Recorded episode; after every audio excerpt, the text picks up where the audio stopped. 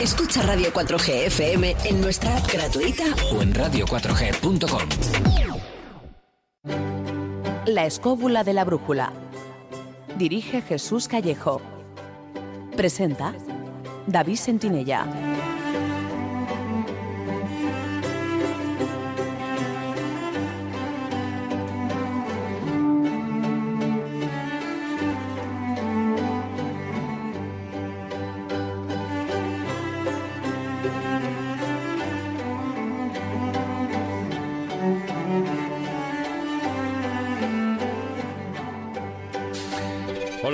Muy buenas noches amigos, ¿qué tal estáis? Desde los estudios de Radio 4G FM en Madrid, sed bienvenidos a una nueva edición de La Escóbula de la Brújula.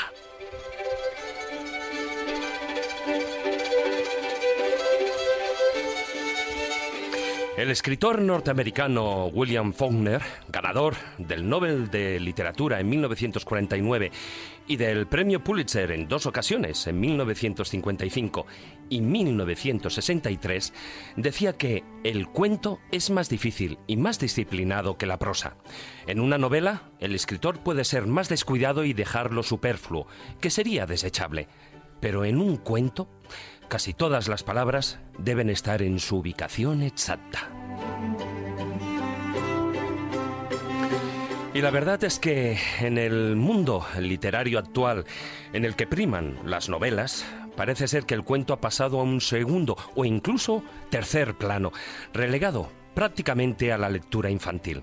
En esta edición, y acompañados con el escritor y doctor en filología hispánica Enrique Gallut Jardiel como invitado, vamos a tratar de situar al género narrativo del cuento en el lugar que se merece. Analizaremos su increíble universo, sus orígenes, sus diferentes tradiciones, su verdadera importancia, ya que, lejos de ser únicamente un mero entretenimiento para niños, ha servido a lo largo del tiempo como herramienta para transmitir sabiduría y en muchas ocasiones también las claves para la iniciación en el conocimiento oculto.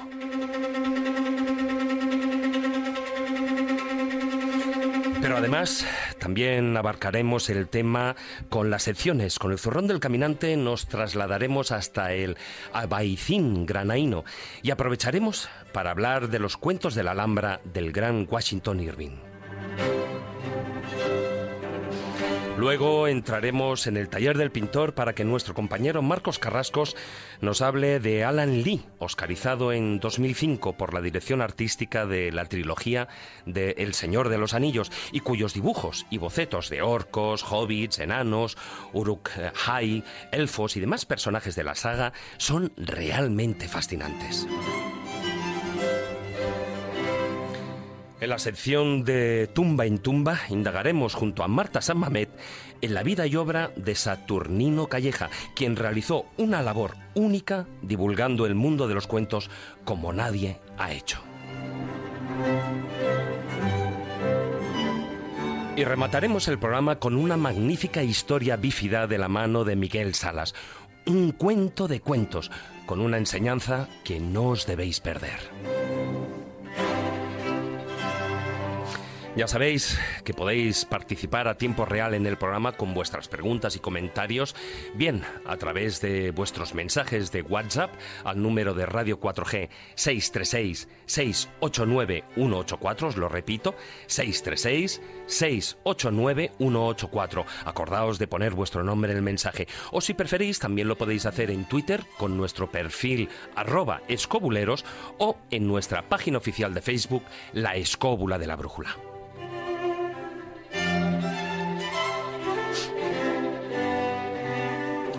Dicho esto, y con la inestimable ayuda de Víctor San Román, que como de costumbre nos acompaña a los, a los mandos de la parte técnica, ponemos en marcha nuestra escóbula voladora para dejarnos llevar por la imaginación y adentrarnos en el fantástico universo del cuento.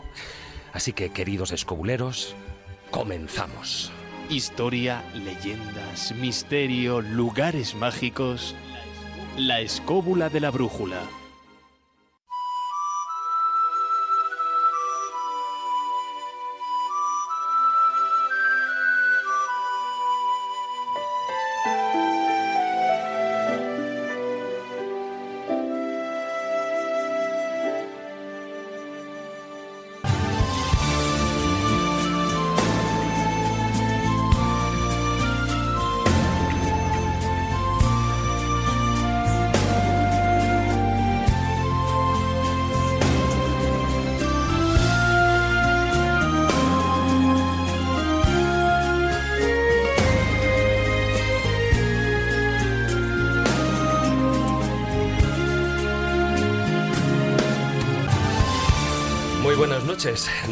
Callejo. ¿Qué tal, David? Muy buenas noches. Muy buenas noches, maese Juan Ignacio Cuesta. Muy buenas noches, David. Y también nos acompaña hoy nuestro colaborador, nuestro querido amigo Miguel Salas. Hola, buenas noches. Buenas noches a todos. Uy, que te veo ahí, que te veo ahí, que, te vas a comer el micro.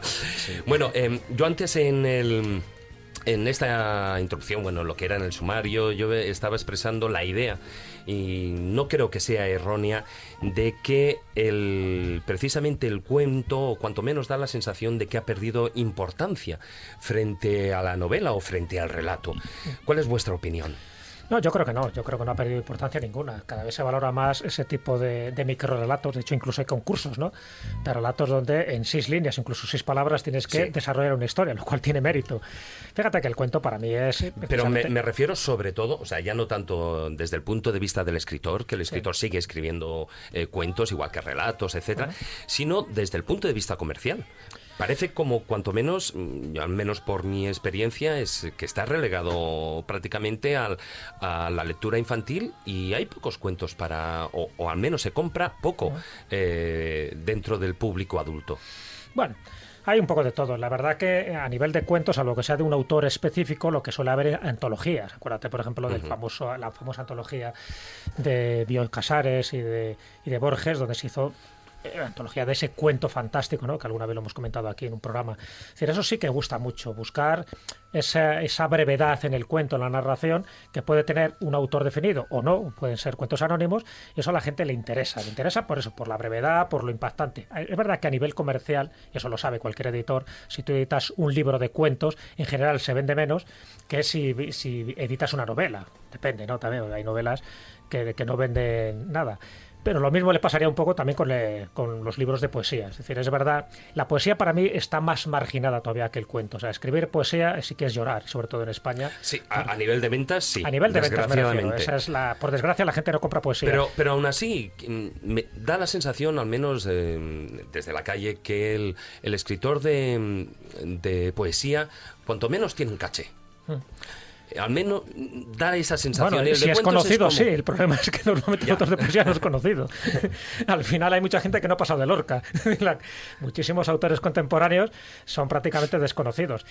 La poesía, que para mí es otro tipo de relato, un relato que puede tener rima o no tener rima, pero no deja de ser también un relato donde en unas pocas estrofas estás eh, mostrando unos sentimientos, estás mostrando una pasión o estás mostrando una descripción. Pero el relato en sí yo creo que nunca va a pasar de moda, pero por esa razón. También es verdad que hay que entender por cuento, ¿no? No es lo mismo un cuento que un relato breve, que una leyenda, que un mito, que una fábula, etcétera.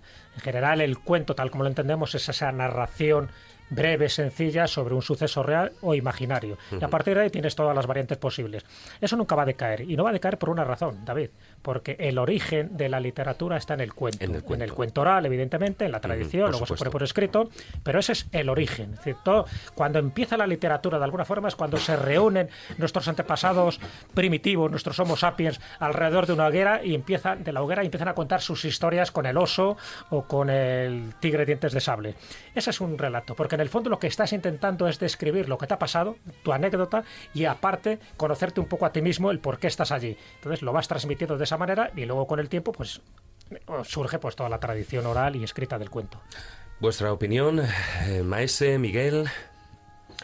Bueno, el cuento, en definitiva, eh, no deja de ser mm, una forma de sublimar los sueños de que todos y cada uno de nosotros, porque eh, realmente Mm, eh, son relatos muy sencillos, muy, muy, muy breves, muy, muy íntimos, pero que están imbricados de alguna manera en lo que son nuestras primeras experiencias infantiles. Ten en cuenta que de los 0 a los 6 años la mente humana vive en un mundo muy distinto que, que, la, mente del adulto. Que luego cuando nos estropeamos, ¿no? Claro, todo se puebla con una serie de personajes y una serie de cosas que, claro, han sido conocidos por algunos literatos a lo largo del tiempo y eh, lo han ido llevando, digamos, lo han ido sublimando en una serie de relatos y una serie de cosas que realmente em, contienen no solamente una descripción digamos, idílica de lo que sucedió en un tiempo, sino que también contienen lecciones morales, o sea, de alguna forma. El cuento, yo por ejemplo, cuando era pequeño, eh, que me inicié fundamentalmente con los cuentos que nos iniciamos todos, sin embargo el que más me influyó no fue eh, no fueron esos cuentos de Perrault o de, o de los hermanos Grimm, sino que el cuento que más me influyó cuando era pequeño fue uno de León Tolstoy que se llama Tres secretos que nos habla de tres, vamos, de la historia de una mujer eh, que está muy preocupada porque va a morir y tiene y tiene unos, un, hijo que no sabe qué hacer con él y entonces pide por favor al ángel de la muerte que viene a verla que le dé un, tiempo, que le dé un tiempo pero el ángel lo que hace es contarle lo que va a suceder después si realmente eso sucede, o sea, si realmente él le concede ese deseo. Y eh, una vez que la mujer conoce que efectivamente la trayectoria de su hijo, si ella no vive, sería tan exitosa como si ella hubiera vivido, pues al final decide que, efectivamente quiere morir en paz, ¿no? Algo parecido, por ejemplo, al cuento Scrooge, por ejemplo, de Carlos Dickens. sí, el cuento de Navidad. El cuento de Navidad. Pero, eh, Miguel, eh, los cuentos tampoco no tienen por qué ser, o sea, no tienen por qué ser moralizantes.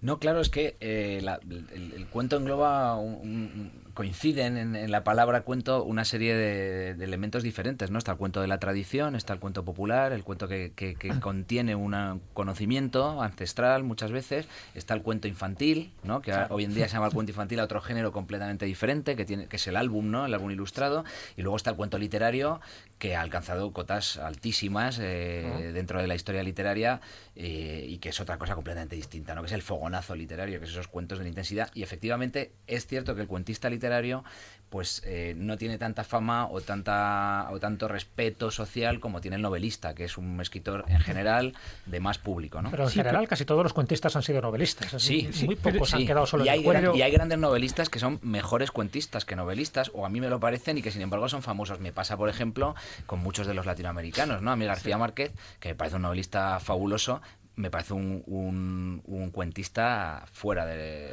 no hombre y Borges de, todas maneras de todas maneras el cuento también parte de alguna manera de la tradición de los rapsodas claro de alguna claro, manera ¿no? claro es que lo que decía Jesús de eh, las similitudes entre poesía y cuento es que la, primera poesía no la poesía lírica que es la que entendemos hoy sino la primera poesía es la poesía del cuento del cuento de la tradición eran, eran, eran cuentos en verso eran cuentos rimados eran cuentos cantados no entonces claro pues el romance pero eso ya es muy avanzado no pero el cuento de la hoguera no el cuento de la, tribu es un cuento poético. Es un oral que en el fondo forma parte de tus vivencias, de lo que te ha pasado y, eso luego le vas añadiendo cosas en función de tu imaginación. Claro, y suele ser eh, en forma poética, ¿no? Claro. Bueno, y dejar eh, que presente también a nuestro invitado, don Enrique Gayuca Jarriel. Muy buenas noches. Muy buenas noches.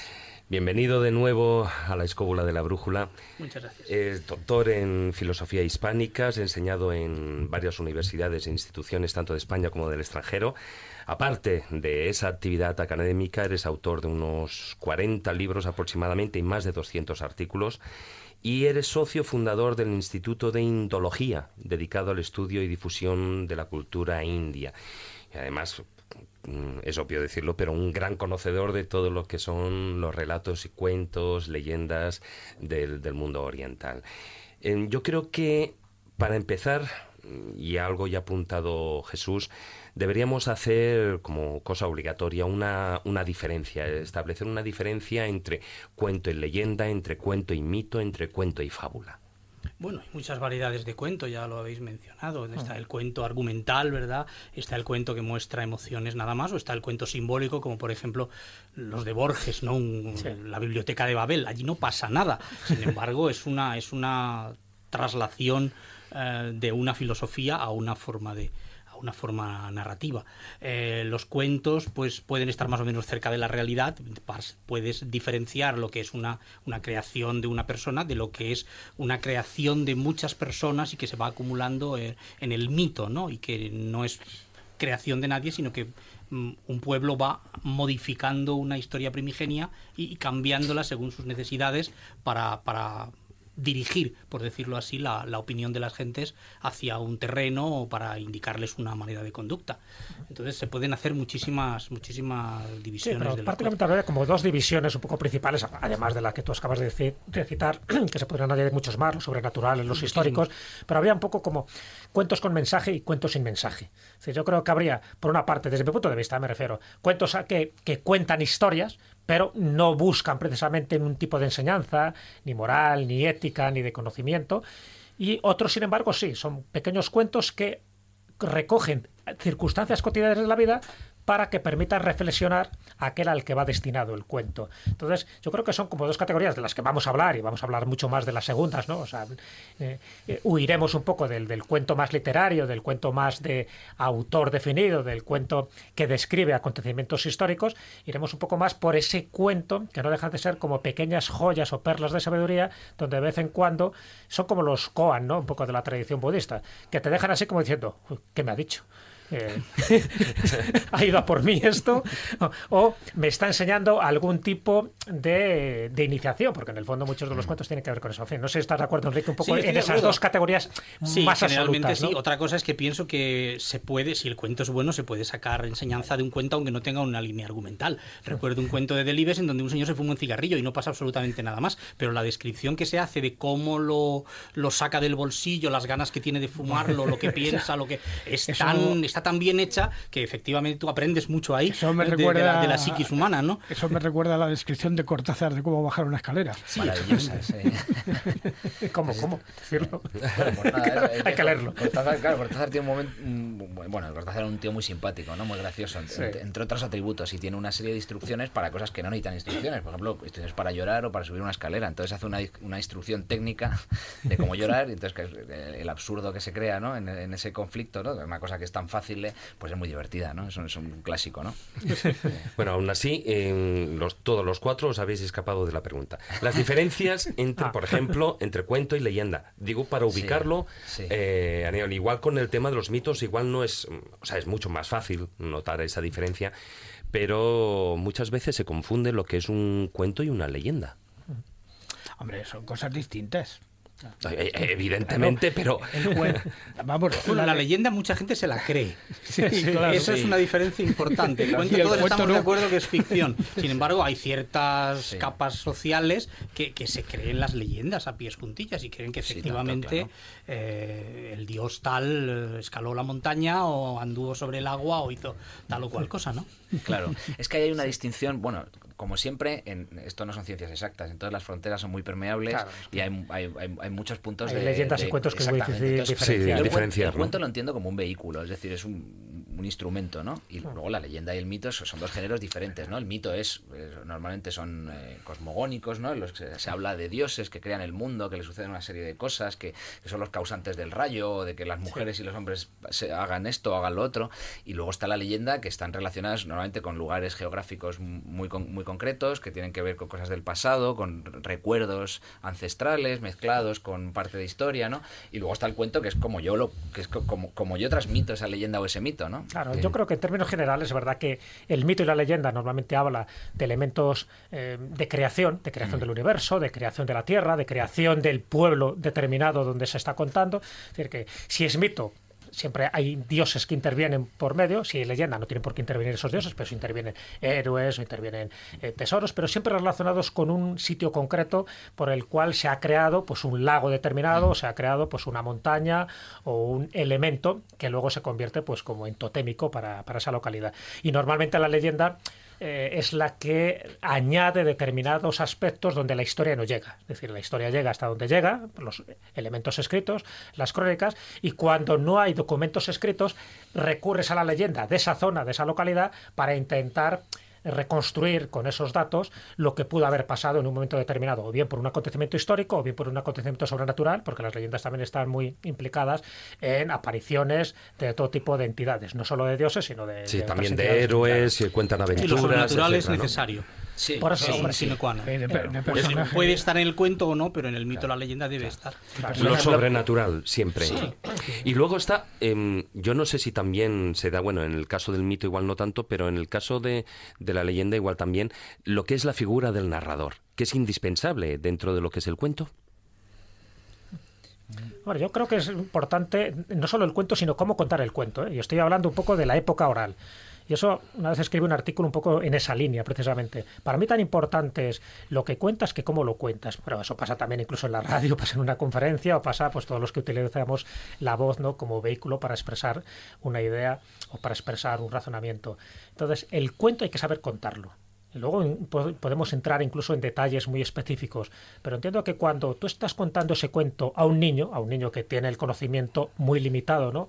de su realidad, tienes que saber contarlo, con las pausas, con la entonación, con el énfasis adecuado. Si tú cuentas un cuento de corrido, por eso yo recomiendo más no leer los cuentos, o sea, no cogerte un cuento de los hermanos Green y soltarle eh, caperucita o recitos de oro de corrido, sino contárselo al niño con tu expresividad, con tus pausas, con tu entonación, incluso añadiendo, creando tú también determinados elementos que a lo mejor no están en el cuento, pero que le añade pues más dramatismo o más hilaridad. Adornar ese Eso es muy interesante. Tú estás planteando el cuento como si fuera teatro. O sea, estás pensando que no debe únicamente leerse, sino que debería de poder decirse en voz alta, cosa que, yo nunca lo he hecho con mi hijo, yo lo he hecho con mi sobrino. Pero ojo, a ver, a ver, un cuento se puede dramatizar leyéndolo perfectamente. De hecho, bueno, sí, una novela también, si tienes tiempo, pero no te lo planteas. Mientras que el cuento, si lo diriges a eso, tendría que escribirse con la idea de que cuando se diga en voz alta se puedan hacer las inflexiones de voz, distintas modulaciones.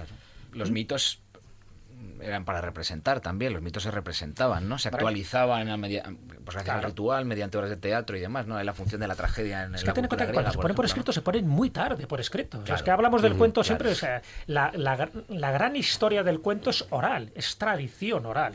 Entonces, si iba, iba sufriendo modificaciones, es verdad que los cuentos arquetípicos, y, y subrayo la palabra arquetípico, los elementos básicos no pueden ser alterados. Es decir, porque estamos hablando un poco de, un cuento, un poco de iniciación del, héroe, o sea, del personaje principal, desde que sale de su paraíso perdido, de su hogar, todas las pruebas que va sufriendo hasta que llega pues, a su destino. ¿no? Mm, para eso, pues, yo creo que es muy importante eso tenerlo en cuenta.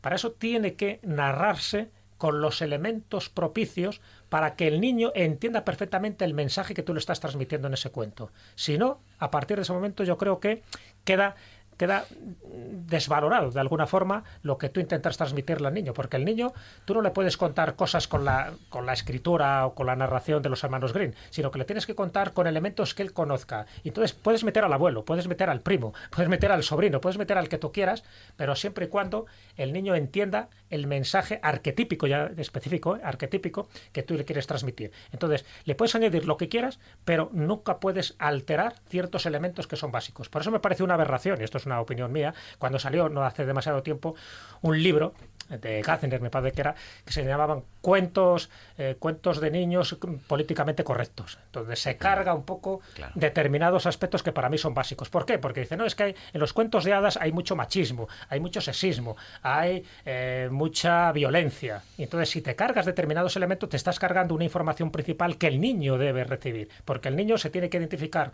con los buenos o con los malos. Es decir, ahí no hay términos medios.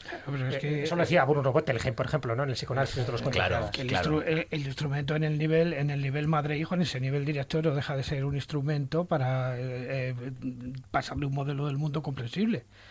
Claro, pero es que además, aparte de eso, que hay, cuentos de sabiduría que transmiten un conocimiento que es útil, pues por ejemplo, se me ocurre que Caperucita Roja pues, enseña a las niñas a no confiar ¿no? en determinadas personas. Bueno, ese, ese conocimiento que es más social, luego hay un conocimiento arquetipos que son arquetípico, perdón, son realidades del alma. Es decir, es que un, un cuento iniciático era un psicodrama.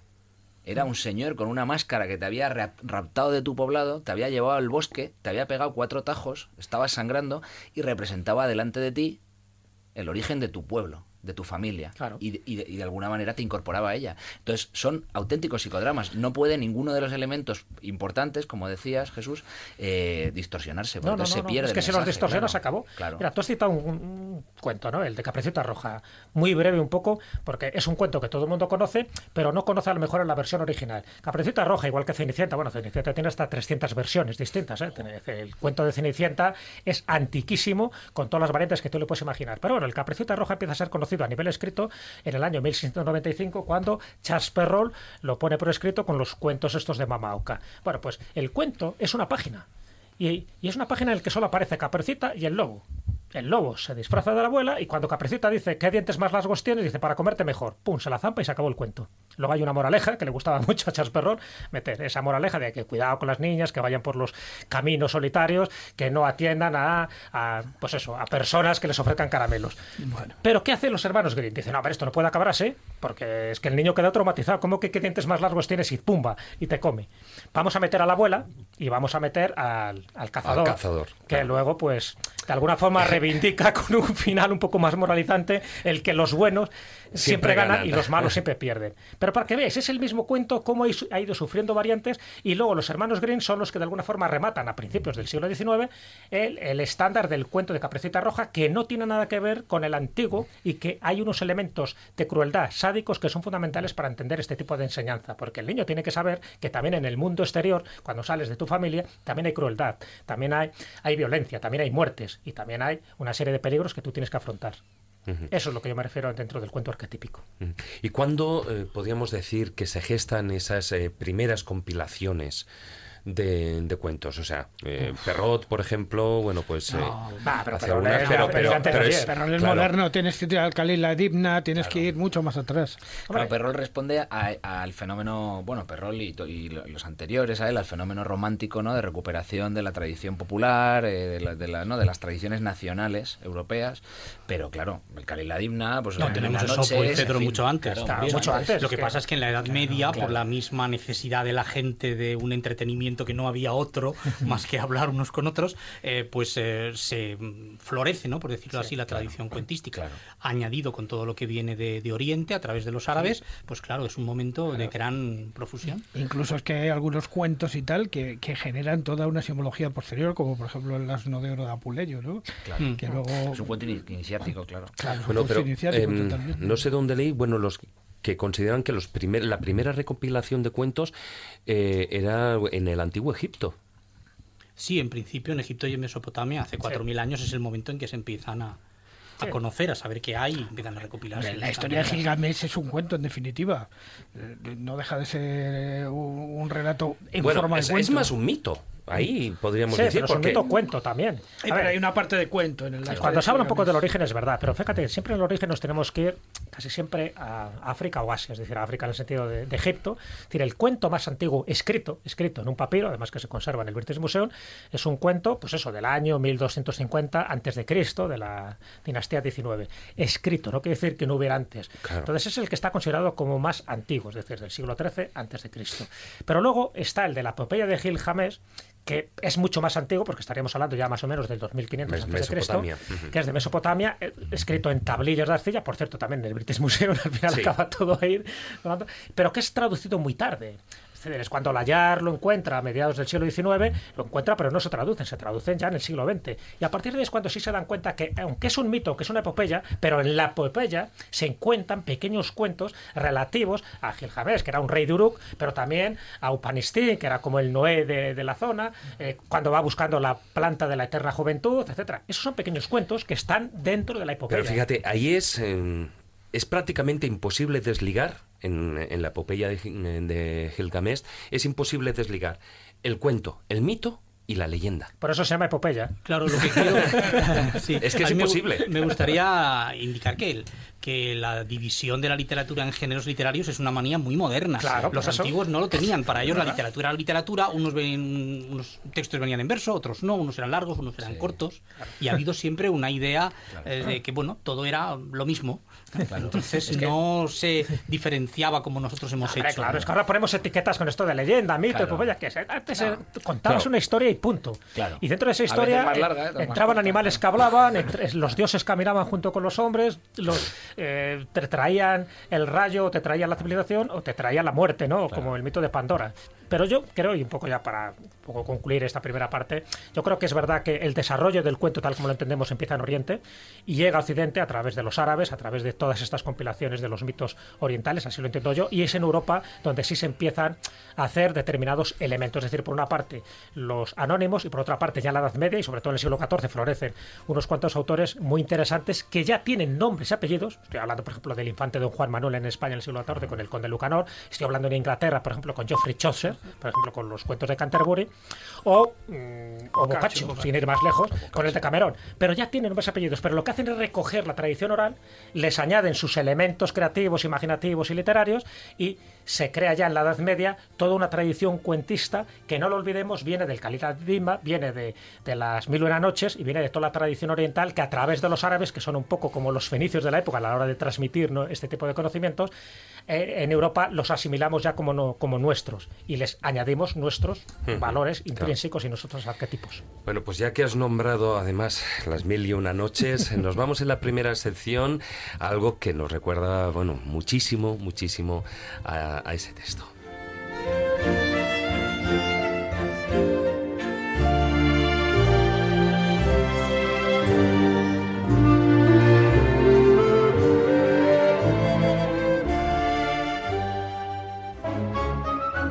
La escóbula de la brújula. Dirige Jesús Callejo. Presenta David Sentinella.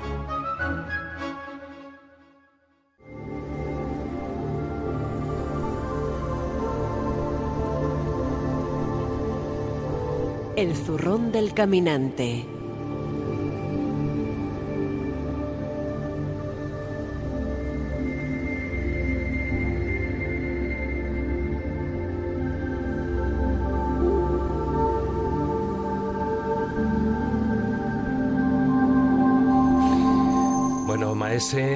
Como decíamos antes, hoy nos vamos a ir a, a tierras granadinas o granainas, como dicen ellos, ¿no? Para visitar el, el Albaicín y desde donde además hay una vista hermosísima de uno de, de los grandes monumentos del mundo, la Alhambra. Pues sí, efectivamente.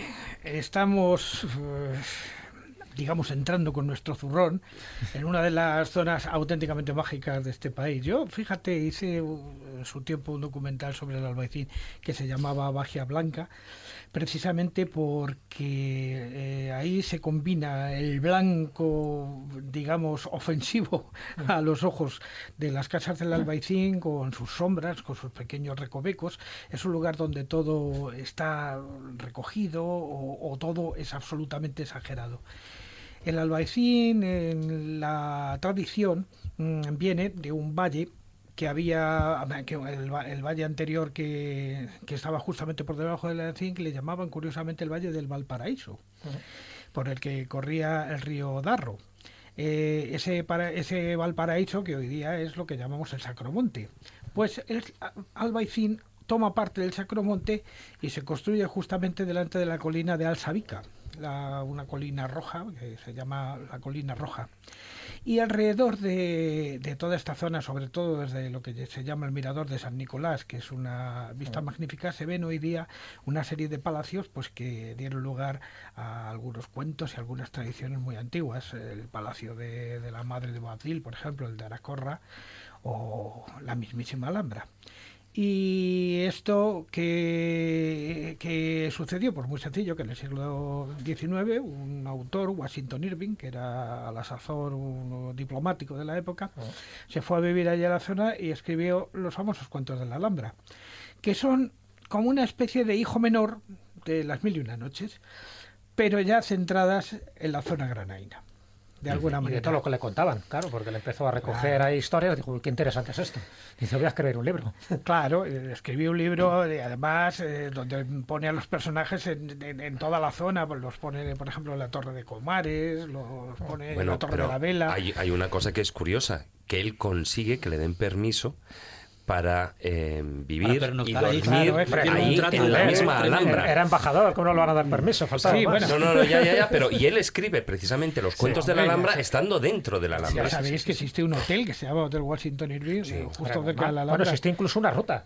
La Bueno, ruta de y- y- Washington y su estatua, Lo que pasa es que la, que está esta- ahí la en el- ruta no solo es por Granada, la ruta es desde Sevilla hasta Granada, pasando por unos determinados pueblos donde él estuvo, bueno, donde hay alguna presencia suya, pero claro, su estatua, su presencia, su imagen y bueno, y, y la popularidad que dio. Fíjate que estamos hablando de una época en el siglo XIX donde sí había distintos viajeros del resto de Europa que venían a España, pero considerando que España era un país de pandereta, de exótico, donde en fin, los bandoleros te podían atracar en cualquier esquina, y en general la imagen que dan de España los distintos viajeros, sobre todo franceses e ingleses, Sí, es como una imagen. Jorgito Barrow, por Claro. ejemplo. Pero y sin embargo, lo que hace Washington Irving, este norteamericano, pues bueno, nos da una imagen un poco mejor o por lo menos no tan desastrosa eh, como la España que se vivía en el siglo XIX y que otros intentaron divulgar. Pues digo que hay una Y cantidad que de literatura. tristemente tuvieron que venir de fuera y apreciarlo para que los españoles lo apreciáramos también. No, a ver, no lo apreciábamos, pero lo apreciábamos porque ya sabes que lo llevábamos en los genes. Enrique. Sí, ¿no? Lo de fuera siempre es mejor que nos lo de criticamos a nosotros ¿no? mismos. Bueno, yo comentaría, yo comentaría de los de Washington Irving uno que particularmente me gusta mucho, que es el cuento del astrólogo. Ah, sí. El cuento del astrólogo que mm, dice que en los tiempos de un rey moro que se llamaba Verabuz, ¿eh? Eh, apareció por allí un médico que tenía un nombre un tanto impronunciable, a ver si soy capaz de no meter la pata que dice Ibrahim Ebe Abun Ajib, Bueno, Ibrahim para los amigos. Sí. que venía que venía de Oriente, era médico, era astrólogo, era alquimista y que se hace fabricar un palacio, un- una, una especie de palacio subterráneo, desde el cual eh, veía las estrellas y fabricaba sus talismanes. Entonces el rey eh, se entera de que es capaz de hacer un tipo de talismán muy concreto, que consiste en hacer como una especie de veleta, como una especie de, personaje, que con su lanza habría de indicar por dónde vendrían los enemigos. Y a la vez construye también una torre donde van a colocar como una especie de tablero de ajedrez una serie de ejércitos que, que andan por allí muy pequeñitos, muy diminutos. Entonces, enterado de todas estas habilidades que tenía el astrólogo, el rey eh, va a decirle, oye, pues échame una mano porque yo tengo muchos enemigos y necesito, y necesito una ayuda en este sentido. Dice, bueno, pues mira, yo te voy a colocar el, el- personaje este y cada vez que con su lanza indique en algún sitio, sabrás que por allí viene el enemigo. Dice, pero no es allí a donde tendrás que ir a combatir, sino subir a la torre y organizar dentro del tablero, del tablero este tipo ajedrez, eh, cómo se mueven las tropas. Además, le da una lanza mágica con la que dice, vamos a ver, cuando tú golpees a las tropas, las confundirás, o si las pinchas, terminarán matándose los unos a los otros. Y esto sucede durante muchísimo tiempo hasta que eh, los, los cristianos están ya un poquito cansados de la situación y ya no van por allí.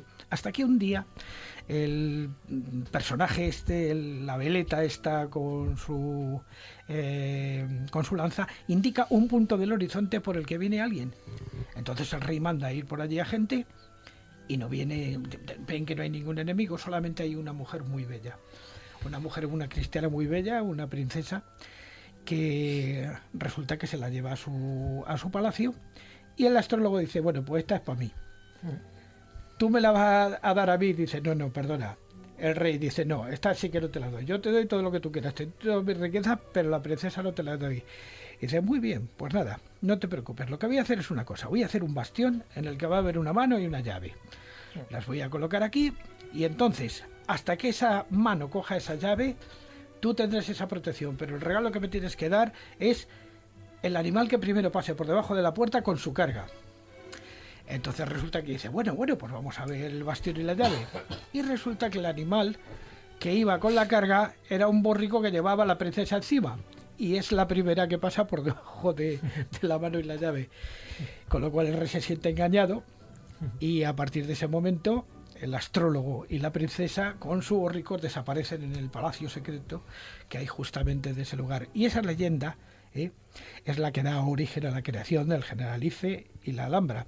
Fue recogida por Washington Irving y a mí me parece una de las más bonitas leyendas que hay sobre Que, la por zona. cierto, en la puerta de la justicia de la Alhambra es donde también está sigue esa mano está- y esa llave con toda una leyenda también asociada, más que una leyenda, una superstición, diciendo que cuando la mano por fin alcance la llave, eh, la Alhambra desaparecerá y será el inicio del fin del mundo. O sea que siempre hay leyendas escatológicas alrededor de No, todo no, esto, que luego. también se dicen del Coliseo y cosas así similares. Bueno, más vale que No nunca... que la va a coger porque están en sitios totalmente opuestos, pero bueno. Sí, no, no vaya a ser que haya un terremoto y la Sí, pero si hay un terremoto ya quiere decir que algo está empezando a pasar algo malo. algo funciona mal. Y para terminar, solamente contar la leyenda de las princesas que son encerradas para que no se enamoren en la Torre de Comares y cuyos fantasmas dicen que todavía andan por allí uh, uh, uh, asustando por las noches.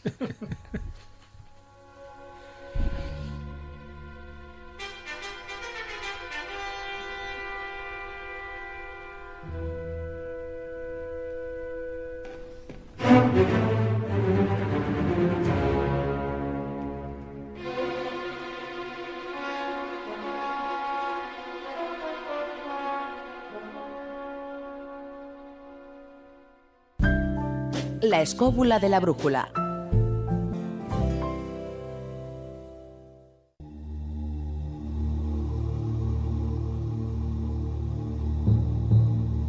El taller del pintor.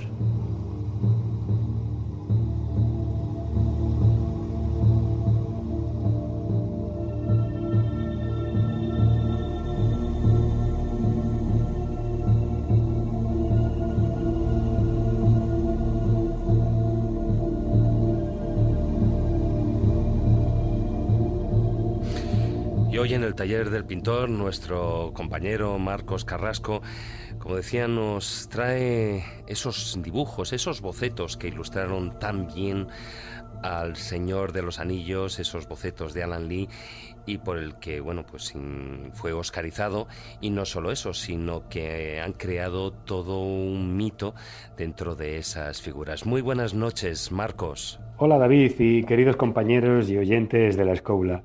En esta ocasión me he desplazado con el taller del pintor a las tierras de la comarca, junto a Frodo Bolsón y los hobbits. Eso sí, huyendo de Mordor, pues no me gustaba nada el personal que había allí, entre otras cosas porque los puñeteros Urujáis me destrozaban todo lo que pintaba.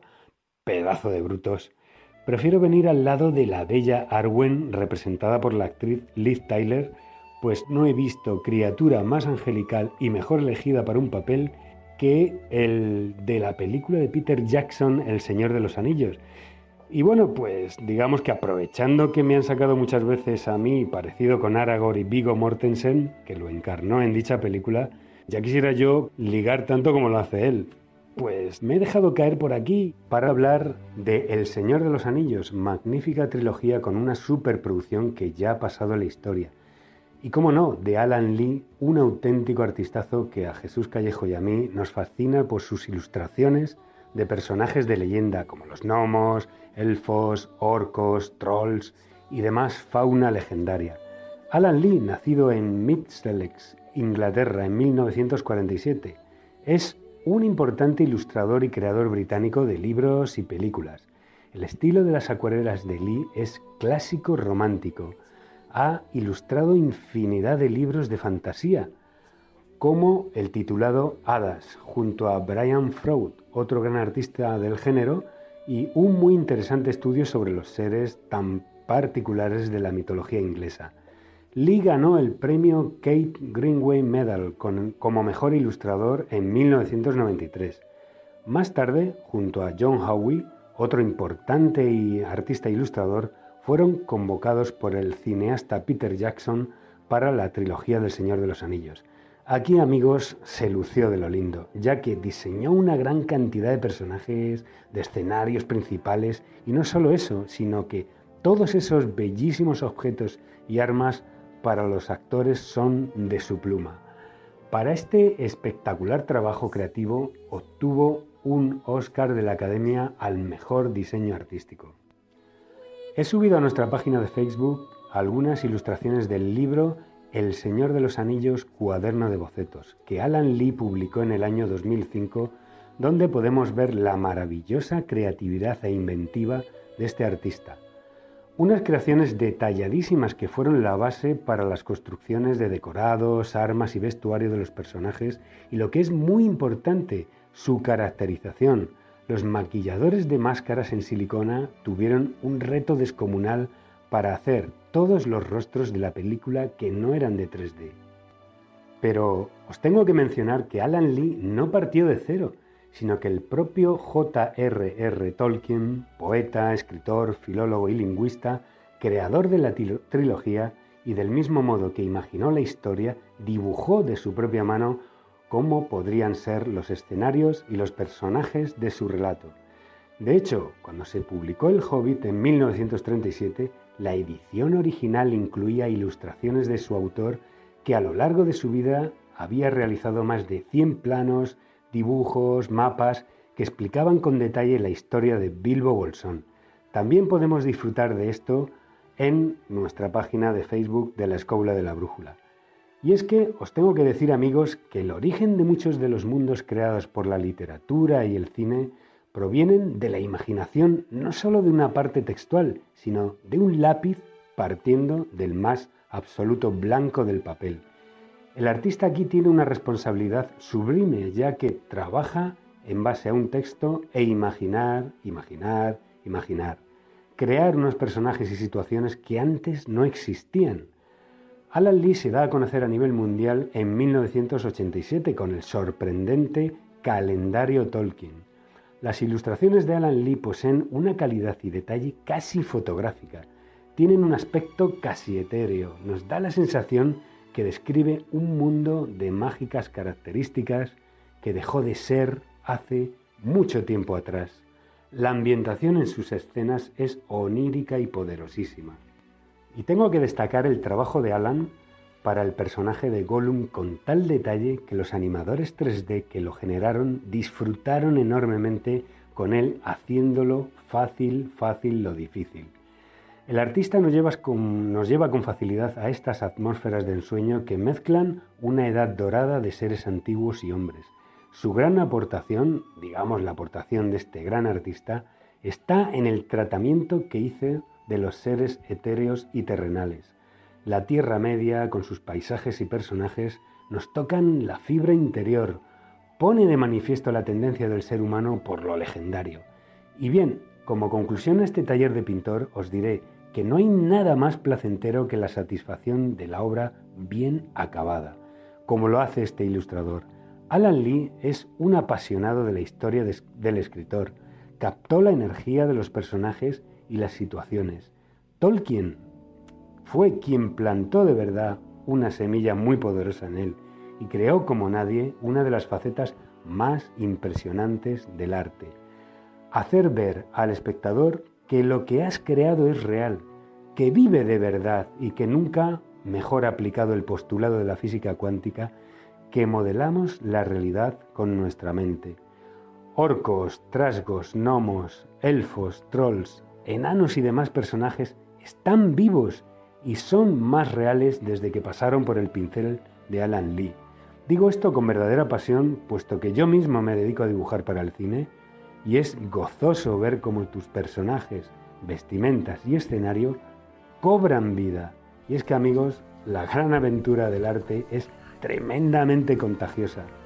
Bueno amigos escobuleros, tened cuidado, no os vayáis a encontrar con Saruman y os convierta en un Urujai, sobre todo porque os va a oler un poquitín el aliento. Hasta la próxima, compañeros. Muchas gracias, Marcos. Un abrazo.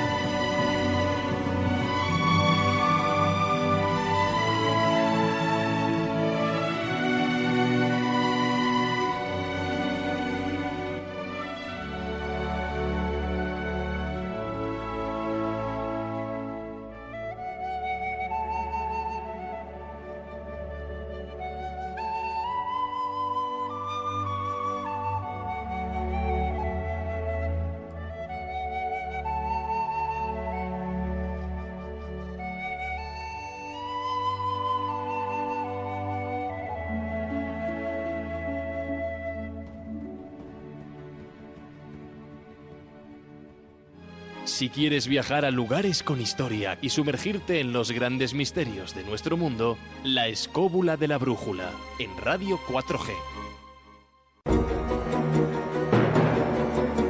De tumba en tumba.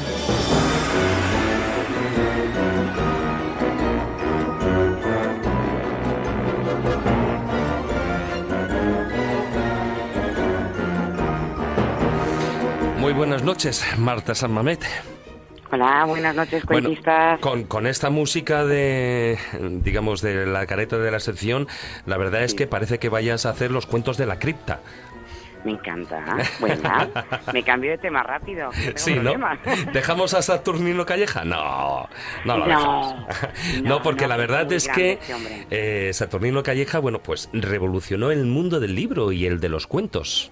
Completamente. Es que hay que hay que traerle muy al presente porque claro, nos tenemos que ir eh, a una España de, del 1800. Eh, mira, él, él fundó la editorial en el 1876, cuando hay un 70% de, de, de, falta de cultura de la gente, 80% en mujeres, se atreve a, es uno de los, de los bueno, el, primero, el más importante, en revolucionar el mundo editorial, porque se atreve eh, a, lanzar, eh, a él se le conocen por los cuentos, pero en realidad, y, seguro que habéis oído lo de lo, eh, tienes más cuento que Calleja, a mí me lo han dicho 30.000 veces, pues que por algo será, y así que, bueno, calla que me estaba riendo yo, digo, ya verás el lío que me voy a hacer entre los cuentos de Callejo y los de Calleja. Pues, de ahí lo de mi sección de los cuentos de Callejo, ¿no? Un poco para tirar un poco del hilo de Calleja y ir a rebufo de él, aunque él, como tú bien dices, revolucionó totalmente, bueno, no, no tanto revolucionó, sino dio a conocer, ¿no?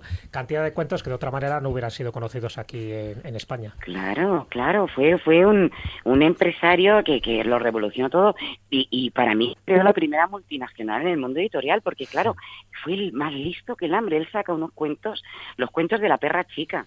Claro, nosotros eh, no los llegamos a conocer, pero a lo mejor en los desvanes, yo, yo me acuerdo de haber visto esos cuentos por casa. Qué lástima no haberlos cogido ahora, porque ahora están, claro, Bueno, lo que hay que explicar, explica Marta lo de la perra chica que es la perra chica. La perra chica eran, eran los cinco céntimos. Los cinco céntimos que le llamaban. Claro, de hace muchísimo, de hace más de 101 años. Entonces, claro, eran los cinco céntimos. Entonces, los niños que no, claro, el mundo del juguete, imagina lo que lo carísimo que era poder comprar un juguete.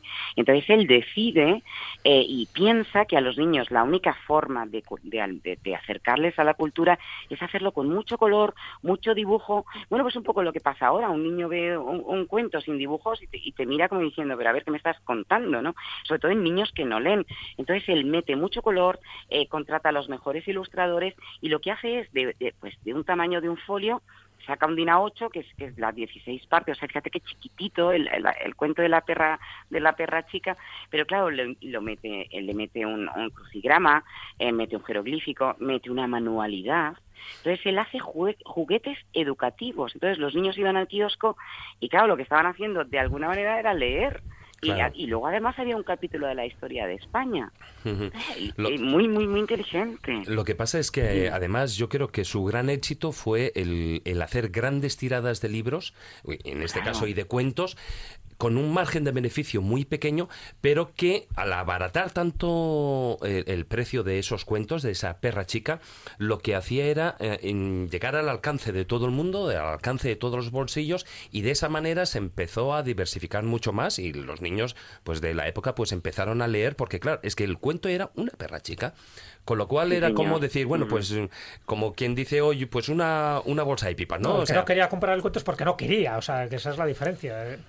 Popularizó a, a, los dos niveles, popularizó el cuento, el cuento de hadas, propiamente dicho, y popularizó los precios porque se hicieron asequibles a multitud de personas que de otra forma, ten en cuenta que entonces comprar un libro era caro. la gente primero no sabía leer, estamos hablando de eso, de, del siglo XIX, donde todavía había mucho analfabetismo. Y luego, que evidentemente acercarse a un libro era a determinadas clases sociales y lo que hace es popularizar. Es decir, tú quieres contar, comprar un cuento, una perra chica lo quiere cualquiera, pues lo compras. Y además lo compras en color. Y además te lo damos ya castellanizado. Es decir, le hemos quitado, que es una de las críticas que también ha tenido Saturnino Calleja, por otra parte, porque cambiaba el, nombre de muchos personajes. Él cogía eh, cuentos de los hermanos Green o de Perrol y a veces le cambiaba el nombre al personaje porque pensaba que ponerle Juanito pues era más fácil ¿no? que ponerle Rupestinkel o cosas similares. Y luego le añadía finales. El final ese famoso de y, fueron felices y comieron perdices, yo creo que también es otra de las características suyas. Bueno, en realidad es de Ramón. O sea, de su hijo Ramón. De su hijo, es verdad, es verdad, claro, él, él en uno de los de, de los de los eh, ejemplares, cuando acaba con ese final de eh, que comieron perdices y vivieron felices, y a mí, nosotros nos dieron porque no Y a mí no me dieron, a mí no me dieron porque no quisieron. Porque no quisieron, eso es del hijo. Entonces el hijo con que, que luego además hereda la editorial, el, el, el, hijo mayor, bueno, el hijo pequeño también, pero el primero que lo coge, que es el que realmente también luego la potencia cuando él ya fallece, eh, pone esa frase, entonces con seis años él remata, o sea, que es que es muy inteligente, pues lo que dices, y está muy bien dicho, eh, eh, David, cuando dices que, el, que claro, él simplemente está sacando un 10% de beneficio frente al 200% que estaban sacando el resto de las editoriales. Pero claro, lo que hace, o sea, estamos hablando de una persona muy generosa, porque sus libros de texto, lo que él, tenía una parte de libros de texto y luego, como, como dices Jesús, él trajo Andersen, las primeras eh, eh, eh, adaptaciones de Andersen, las trae él, Platero y yo, la, primera edición de Platero y yo, la saca él, 29 ediciones del Quijote. Bueno, luego tienes cosas divertidísimas, como un diccionario de inglés en, en, una, en una sociedad que, no sabía hablar español casi, y tiene un diccionario de inglés. era tremendamente atrevido, o sea, él no decía que no a nada. Y yo, claro, es un cuento infantil propiamente dicho. Propiamente dicho, pero Juan Ramón Jiménez era, era editor en ese momento, era, claro, era, uno, de los autores que tenía. Claro. Que, incluso, eh, claro, y algunos de, ellos escribían, o sea, los cuentos son anónimos en muchos casos. Prácticamente Totalmente. ahora se dice, fíjate, y yo también sigo un poco en esa línea, ¿eh?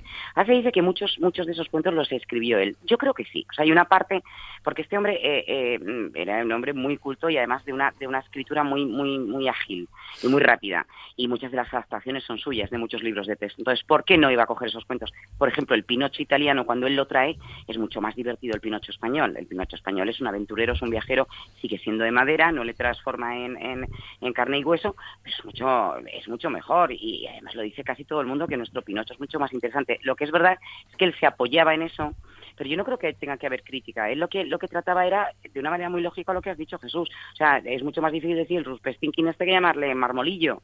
Eh, él adapta, claro, él adapta porque no, sabe a la gente. Claro, de la mejor manera posible, está claro. Pues que, a ver, son críticas, porque siempre hay gente que critica cualquier novedad, innovación que hagas. Evidentemente él lo acerca, por eso he contado un poco el nivel cultural que había en aquella época, es decir, el que había, es decir, había que acercar la cultura de alguna forma, y él lo acerca de la mejor manera posible tanto con los cuentos populares como los cuentos de autores que tenían nombre y apellido, como el caso de Andersen, o algunos, y es verdad, y estoy de acuerdo contigo, que él se inventaba, él los creaba. Oye, ¿se inventó el de la cerillera? Qué maravilla de cuento. Mira que yo porque es que yo pasaba, yo pasaba mucho dolor, lloraba, lloraba, mucho. Y a mí me pasa como a de Andersen, que yo sepa, la yo, Es de Andersen, es de Andersen exactamente, y, hombre, no creo que la adaptara. Yo creo que se lo dejó tal cual, pero de todas maneras pienso que es el cuento que a los de nuestra generación nos ha tocado más. Ahora, este no se cortaba un pelo. O sea, los cuentos de, de Calleja eran terribles. O sea, eran del corte de la madre que hay una ranita que se está comiendo una leche y la madre ve a la ranita, o sea, perdón, que se está tomando la leche que le da a la niña y la madre llega, le pega un palo a la ranita, la, mata a la ranita y entonces la niña de ver a la rita muerta muere de hambre ya también. Unos padres que no pueden criar a sus hijos los abandonan en el bosque. O sea, que si ahora lo ponemos desde nuestro perfil o con esa diferencia de género tan abismal que había, porque él dividía los cuentos para niños y los cuentos para niñas. Los cuentos para niñas no tenían mucho que ver con los de los niños, las niñas eran más pues en el línea de las labores del hogar, labores domésticas. Claro, es que no podemos sacarlo de aquella época. Bastante hacía que saltaba todo lo que podía la censura, que se atrevió muchísimo, que siendo un hombre relativamente católico, porque lo era, se atrevió a hablar de esa socialización de la Iglesia, entonces, mm, y luego además la generosidad, porque él entregaba, o sea, él defendió a los maestros muchísimo, los maestros estaban hechos mierda, o sea, los maestros estaban pidiendo limosna en muchos pueblos, viviendo unas condiciones lamentables, en, en algunos pueblos la escuela era realmente un establo, donde los niños entraban con los animales y todavía se les decía, bueno, pues por lo menos están calentitos, entonces, él lo que hacía era, de una manera muy altruista y muy generosa, aportar todos esos libros, eh, eh, regalarlos a muchísimas escuelas, todo lo que eran toda esa eh, metodología que hizo de la educación. Claro, porque él además, em, él sacó de, lo que era de Europa y tal, lo que se estaba escribiendo puntero en cuanto a libros de pedagogía infantil, que aquí, aquí estamos en pañales. Y entonces, lo que, como tú decías, o sea, él, ya incluso de su bolsillo, él lo que estuvo haciendo era llevarlos por los maestros de los pueblos y tal, para dárselos para que, mm, digamos, eh, eh, se evolucionara en el sistema de enseñanza. Sí, porque además, fíjate qué interesante lo que dices, porque justamente cuando él, funda la, editorial, que es en el 876 más o menos, se está haciendo en España la institución libre de enseñanza. Y está Giner de los Ríos ahí trabajando. Luego se unirían Montessori y todos los demás, hablando de esa institución libre. Pues fijaros que qué curioso lo que es la vida. Cuando muere eh, Saturnino Calleja, que muere en, en, en el 1915, meses después eh, eh, lo hace Giner de los Ríos. Entonces, es, aparece como que un ciclo que se cierra. Estamos hablando de un hombre que editó más de 3 millones, 3 millones y medio de volúmenes. En una, en una, es una barbaridad. O sea, si es que tocaba un volumen por persona que sabía leer y luego todo lo que exportaba, porque en Hispanoamérica él abrió sucursales por América y por todas partes. Y, y precisamente cuando, cuando coge la nueva editorial, se muda muy cerca de, Atocha para que las mulas puedan ir transportando la cantidad de, libros que, imprimía, porque además luego también revoluciona las, los métodos de impresión para abar- abaratar todavía más los costes y para, para que aquello fuera rentable. Se preocupa muchísimo de sus trabajadores. Yo creo que es un hombre que hay que volver un poco a, a traer a, a la palestra porque claro, se nos olvida porque parece que nos pilla lejos, pero mm, mm, todavía seguimos y muchas ve- yo oigo muchas veces lo de tienes más cuento que Calleja y a veces digo, bueno, esta gente sabrá quién era este Calleja, ¿no?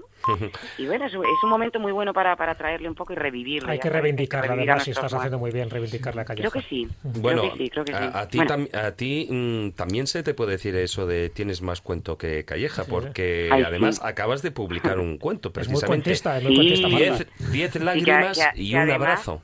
Y, además, y además que me da mucha rabia porque porque eh, me parece que nos ha llegado a tiempo para que tuvierais allí a, a mi querida familia del alma. Pero bueno, llegará un poco con más retraso. Pues sí, diez lágrimas y un abrazo. Fíjate, es un poco lo que decía Jesús, lo de los cuentos con mensaje.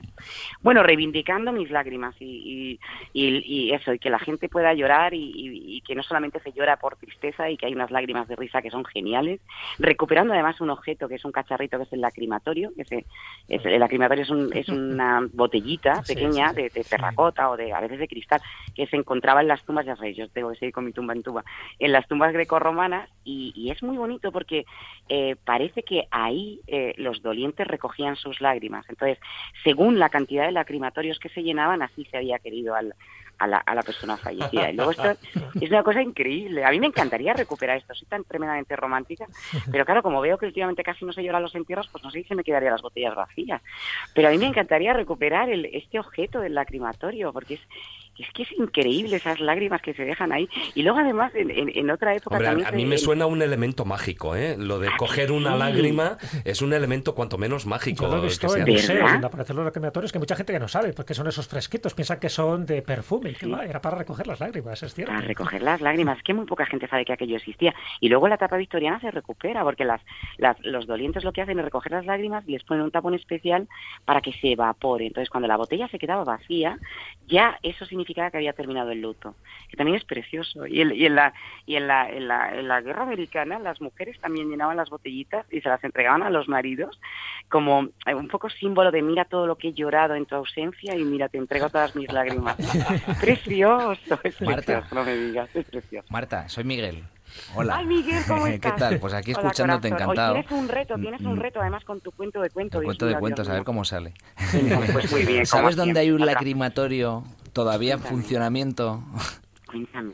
Pues mira, en Nápoles, en la puerta del Café Nilo, en la Plaza Nilo, Sí. hay un, una, un- una, una especie de ménsula que han puesto ahí en honor a Maradona.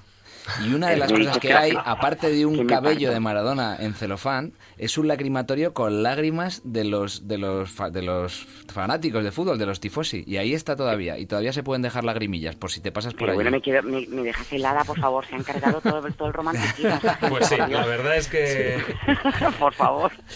Qué bueno, Miguel. Por cierto, Que estamos tu- locos. Tu, cuento, tu cuento está editado de una forma muy especial, con un papel diferente a otros. Bueno, es una revolución, es otra ¿no? maravilla. Otra parte mágica, fíjate, es la primera vez que se, que se edita en Europa un, un cuento en papel de piedra. Es un papel que no está hecho con árboles, que no consume agua, que no lleva ningún tipo de químico y, es, y realmente es carbonato cálcico. Y entonces es, es, es, es papel, o sea, si vosotros lo tocáis, eh, qué pena que no tengáis ahí encima, perdonadme de verdad. Pero No te. Es como un papel, es como un papel. Nos has dejado de piedra, ¿eh? Piedra de piedra, sí, porque además el protagonista del cuento se llama Pedro, entonces, y además termina con un abrazo, que era yo lo que quería provocar, Qué ¿no? bonito. que Bueno. después de cada lágrima siempre haya un abrazo. Y es, es un poco Oye, esto. ¿y en Bueno, qué- está- con estamos qué muy, muy editorial? Pues en Cuento de Luz, en Cuento de Luz que además es una editorial que es la única también que ha ganado lo de las buenas prácticas en cuanto a, a todo, a, a sus trabajadores, a su manera de, de- de- de distribuir, a su compromiso social. Vale, a gusto, o sea, son de estas, de estas editoriales que de, lo más profundo de la raíz hasta la última ramita, ¿no? Es, es una maravilla y, y bueno, ojalá fuera así un poco todo, ¿no? Que la copien, que copien. Cuentista, diez lágrimas cuentista. y un abrazo eh, con la Mi- editorial mi, mi Cuento querida de Luz. familia. Sí que es verdad. Sí, es de verdad, momento vale. nosotros estamos con las lágrimas porque todavía no lo hemos visto. Y lo del abrazo, y lo del abrazo, y hasta incluimos un beso para cuando vengas por aquí. Bueno, está clarísimo. Un abrazo largo y sentido, como digo yo. Por supuesto, Ahora de corazón a corazón. Sí, Claro que sí, claro que sí. Bueno, familia, os quiero mucho. Un beso. Un besito. Adiós.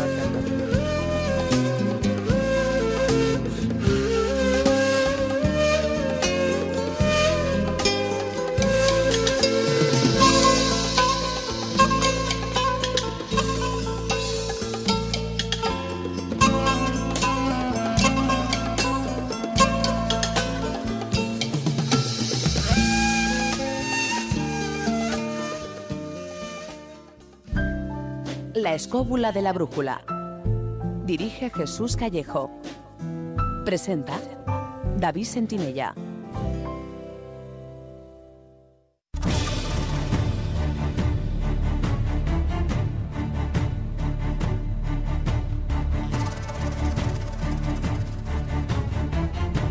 Comienza El Filandón.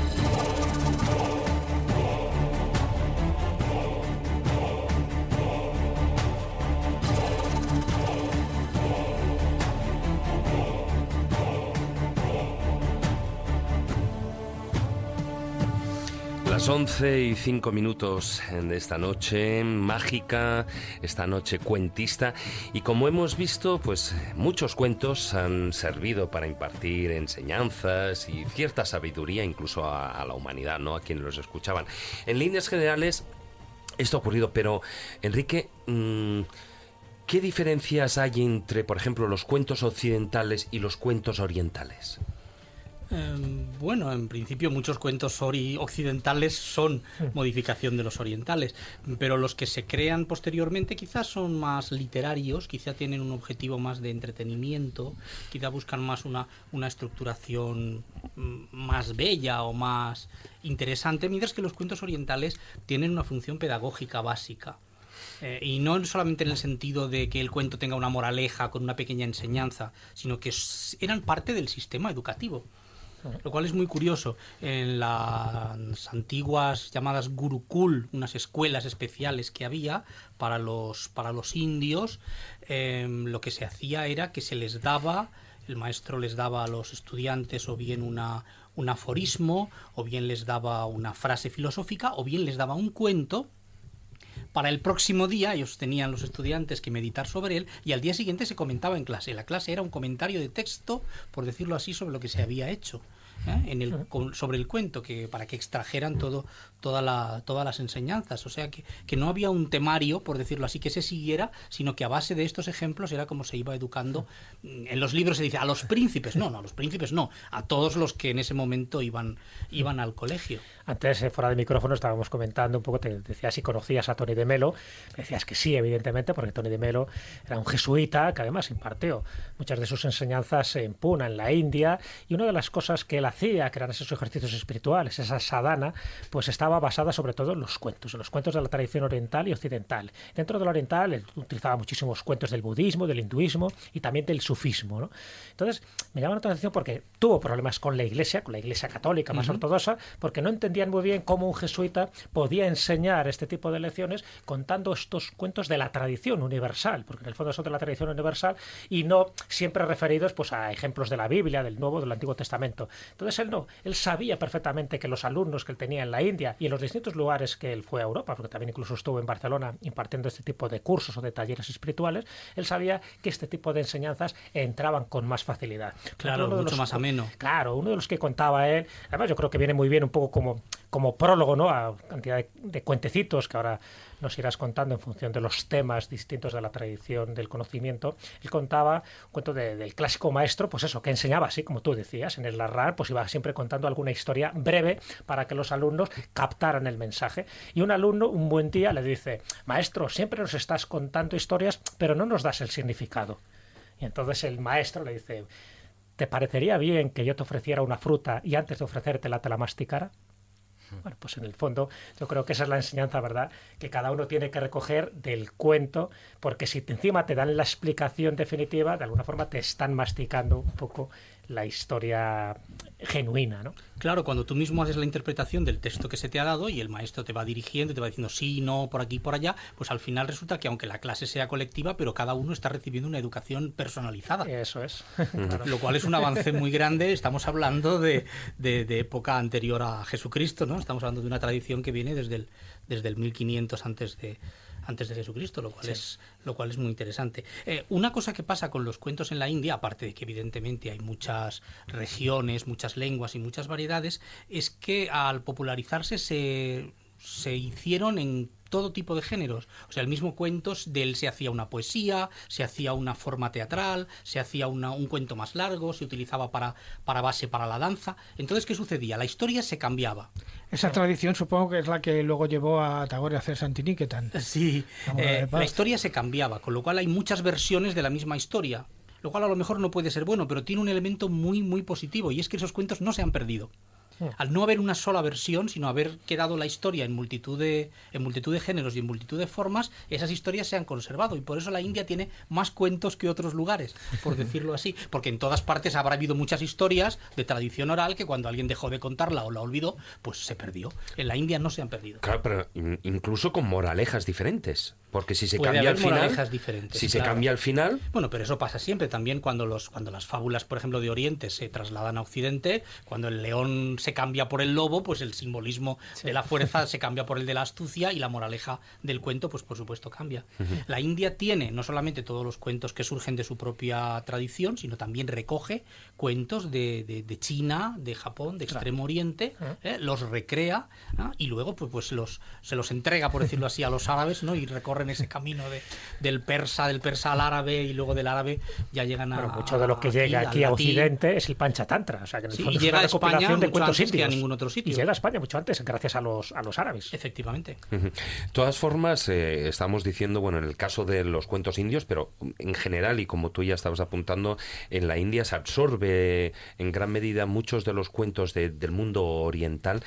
Posiblemente eh, se dé en mayor medida también las enseñanzas filosóficas de las propias creencias, ¿no? Por ejemplo, mm, hay cuentos en las que se utilizan muchos cuentos en los que se utiliza, por ejemplo, la ley del karma. Sí, eso sobre eso voy a voy a contar alguno, pero evidentemente es así. Tened en cuenta que en otras tradiciones los cuentos tienen una, una moraleja, la misma palabra indica comportamiento social o respeto a unas normas o eh, funcionamiento en relación con otras personas. En la India, al intentarse con estos cuentos dar unas una formación al alumno, pues había que darle también una formación filosófica. De ahí que los principios filosóficos que podían ser difíciles de entender para una persona mm, de un nivel intelectual medio, pues eran muy asequibles a través de los cuentos. Y se crean muchos cuentos para explicar, para ejemplificar y para dar de una manera más clara estas, estas teorías. Por ejemplo, tú has mencionado el karma.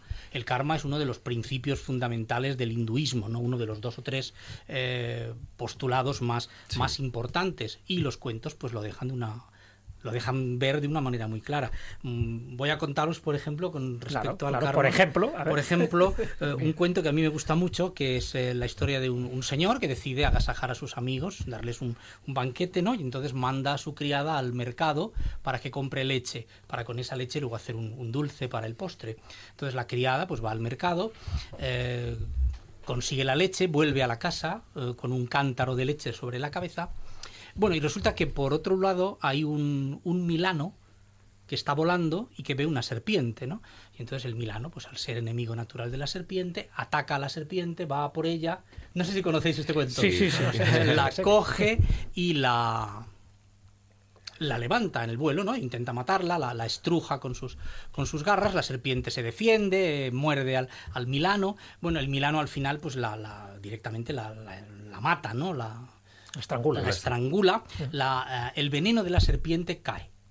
Con tan mala suerte que cae sobre el cántaro de leche de la, de la criada, que no se percata de ello. Eh, llega a la casa, con esa leche se fabrica un dulce para el postre eh, y los invitados a la fiesta pues comen ese postre.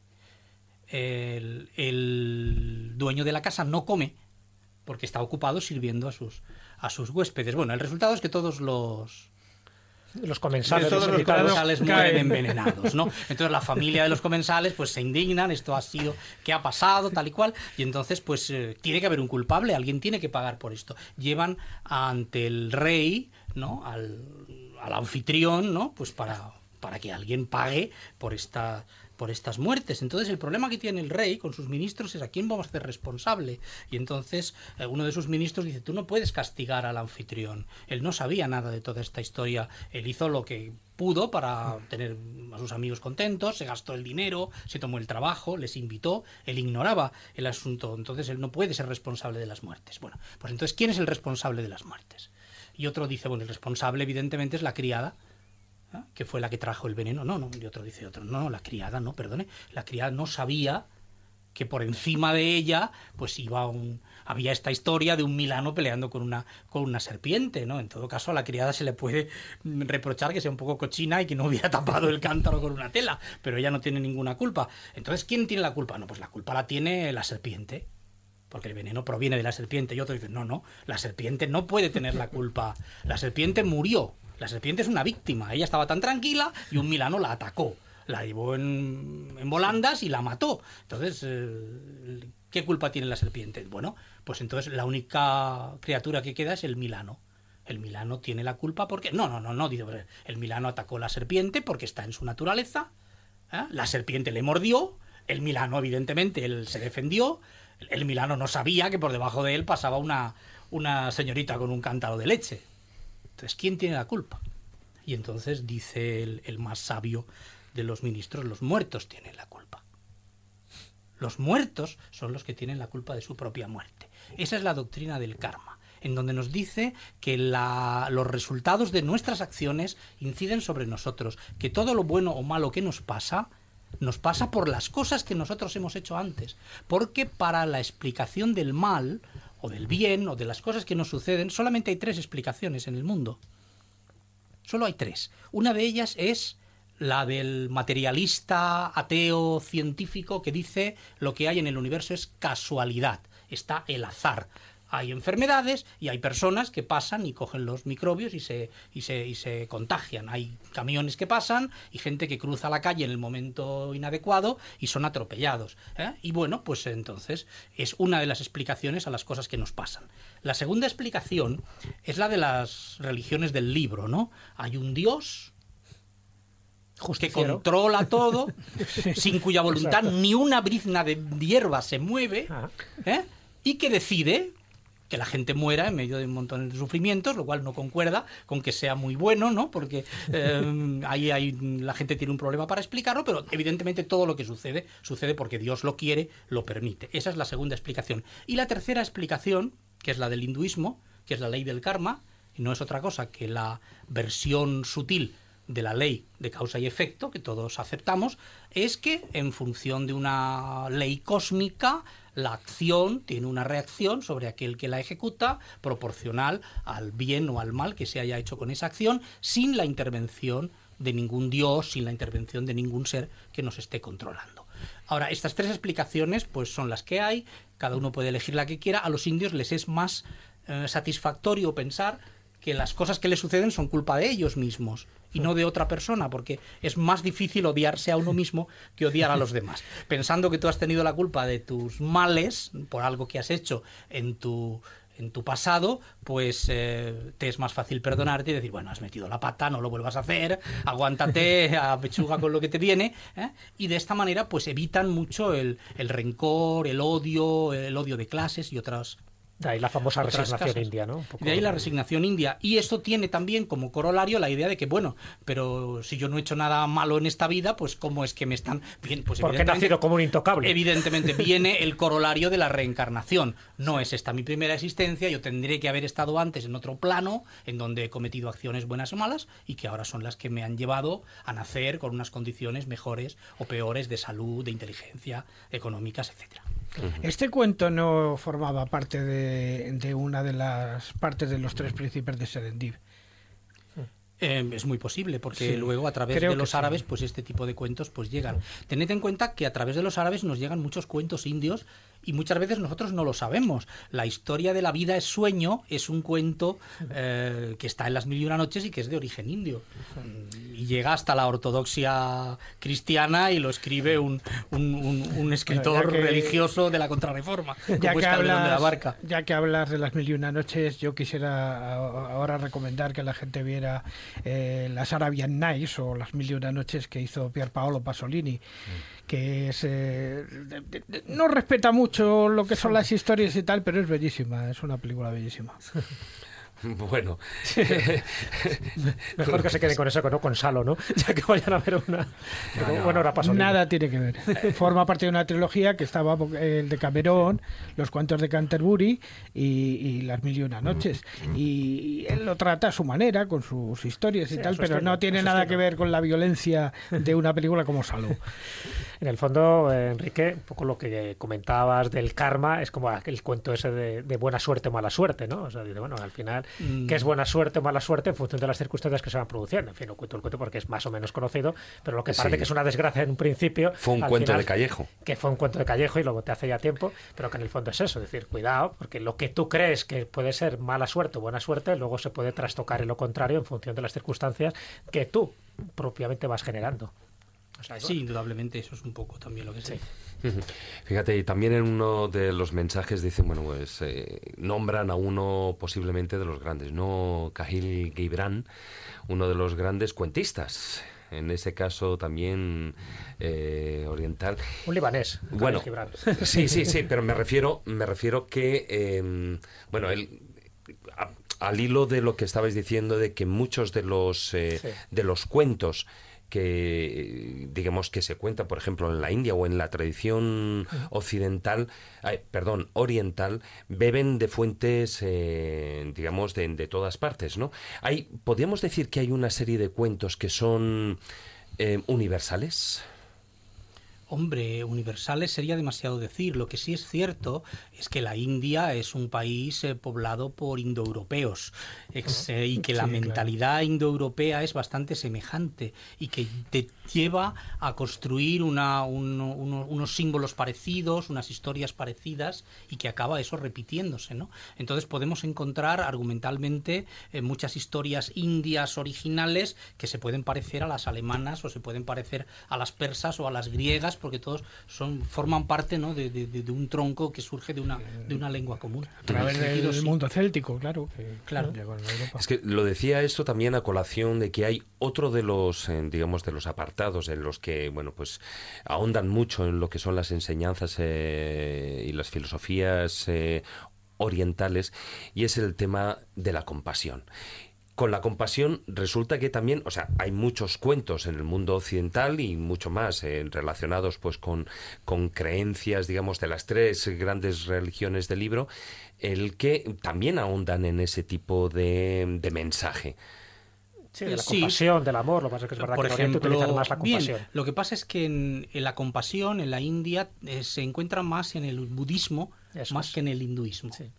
Eh, Sí, fíjate que yo ando diciendo, o sea, no considero tanto eh, solo el hinduismo, sino hay una claro, serie claro. y me hago referencia siempre a esas mm, religiones o filosofías, mejor dicho, orientales, ¿no? Porque Sí. ahí hay un montón, es todo un conglomerado de que parece como que las que más conozcamos sea el hinduismo y el budismo, pero, pero hay más. Tienes toda la razón, pero el, hindu- el budismo concretamente se parece más al cristianismo en el aspecto de la compasión, que es algo que en el hinduismo no existe, por la misma razón que, que he apuntado antes. El Buda tenía, pues evidentemente, gran compasión por sus criaturas. Hay una serie de cuentos, que son los que se denominan los yataka, ¿ah? que son las historias del nacimiento en donde se cuentan las eh, encarnaciones anteriores de Gautama Buda antes de encarnar como Buda y son todo historias compasivas, muchas de ellas vinculadas a animales, en donde el Buda se sacrifica por, los demás de una manera mm, que implica dolor y que implica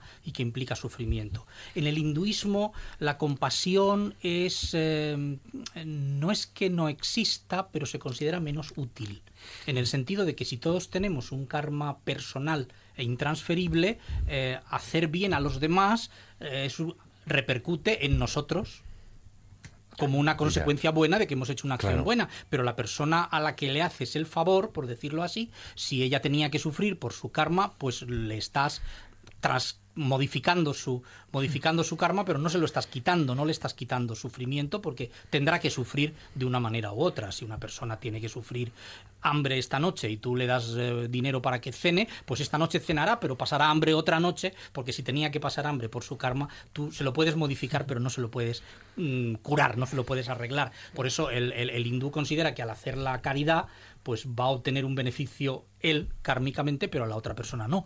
Con lo cual eh, no es un punto central del hinduismo. ¿no? Por eso se ha criticado al hinduismo de indiferencia. ¿no? El hindú ve a otra persona sufrir y dice, bueno, es su karma eh, allá él. No es que no tenga empatía por un ser humano que sufre, es que piensa que no le puede que no le puede arreglar la vida, ¿no? Es un poco la actitud que puede tener una persona muy amante del orden que considera que el que está en la cárcel porque ha cometido un delito, pues bueno, pues que no lo hubiera cometido y que pague, ¿no? Eso no es falta de compasión, es otra manera de ver la ¿Y hay algún relato relacionado con la compasión?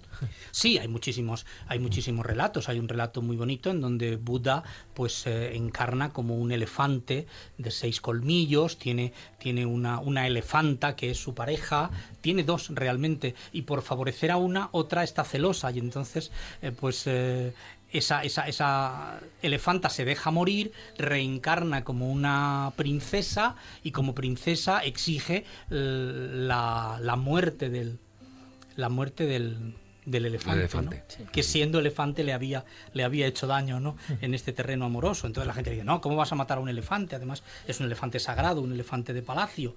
Y entonces dice, bueno, pues entonces que, me, que le corten los colmillos, estos seis colmillos maravillosos que tiene, y que los traigan para decorar mi, mis aposentos. manda a un cazador y el cazador va y le dice al elefante, perdona, te tengo que cortar los colmillos porque la reina lo ha mandado, y el otro dice, bueno, pues evidentemente la reina está quejosa de mí, tiene todo derecho a, hacerme daño y yo, yo me aguanto, o sea que corta. Entonces, pero el pobre, el pobre enviado no tiene bastante fuerza para, para cortarle los colmillos. Entonces el mismo elefante con la misma trompa, con todo el dolor, pues se corta en los colmillos hasta que muere, muere desangrado para simplemente reparar el daño moral que le había hecho a esta elefanta ahora reencarnada como reina que había tenido unos pocos celos, ¿no?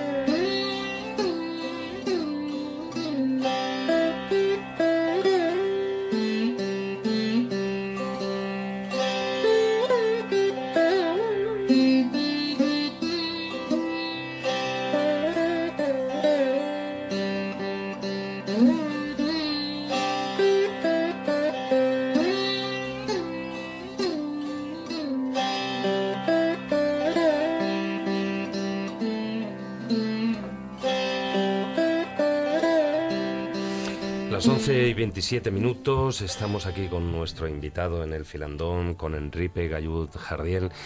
Y bueno, hay un montón de, temas por tocar dentro de lo que podría ser ese, ese mundo de los cuentos orientales, en el que hemos abarcado algunos eh, de los puntos, por ejemplo, el karma, lo que es el, eh, la reencarnación, también el ciclo de reencarnaciones, el samsara, es eh, también lo que es la parte de la compasión.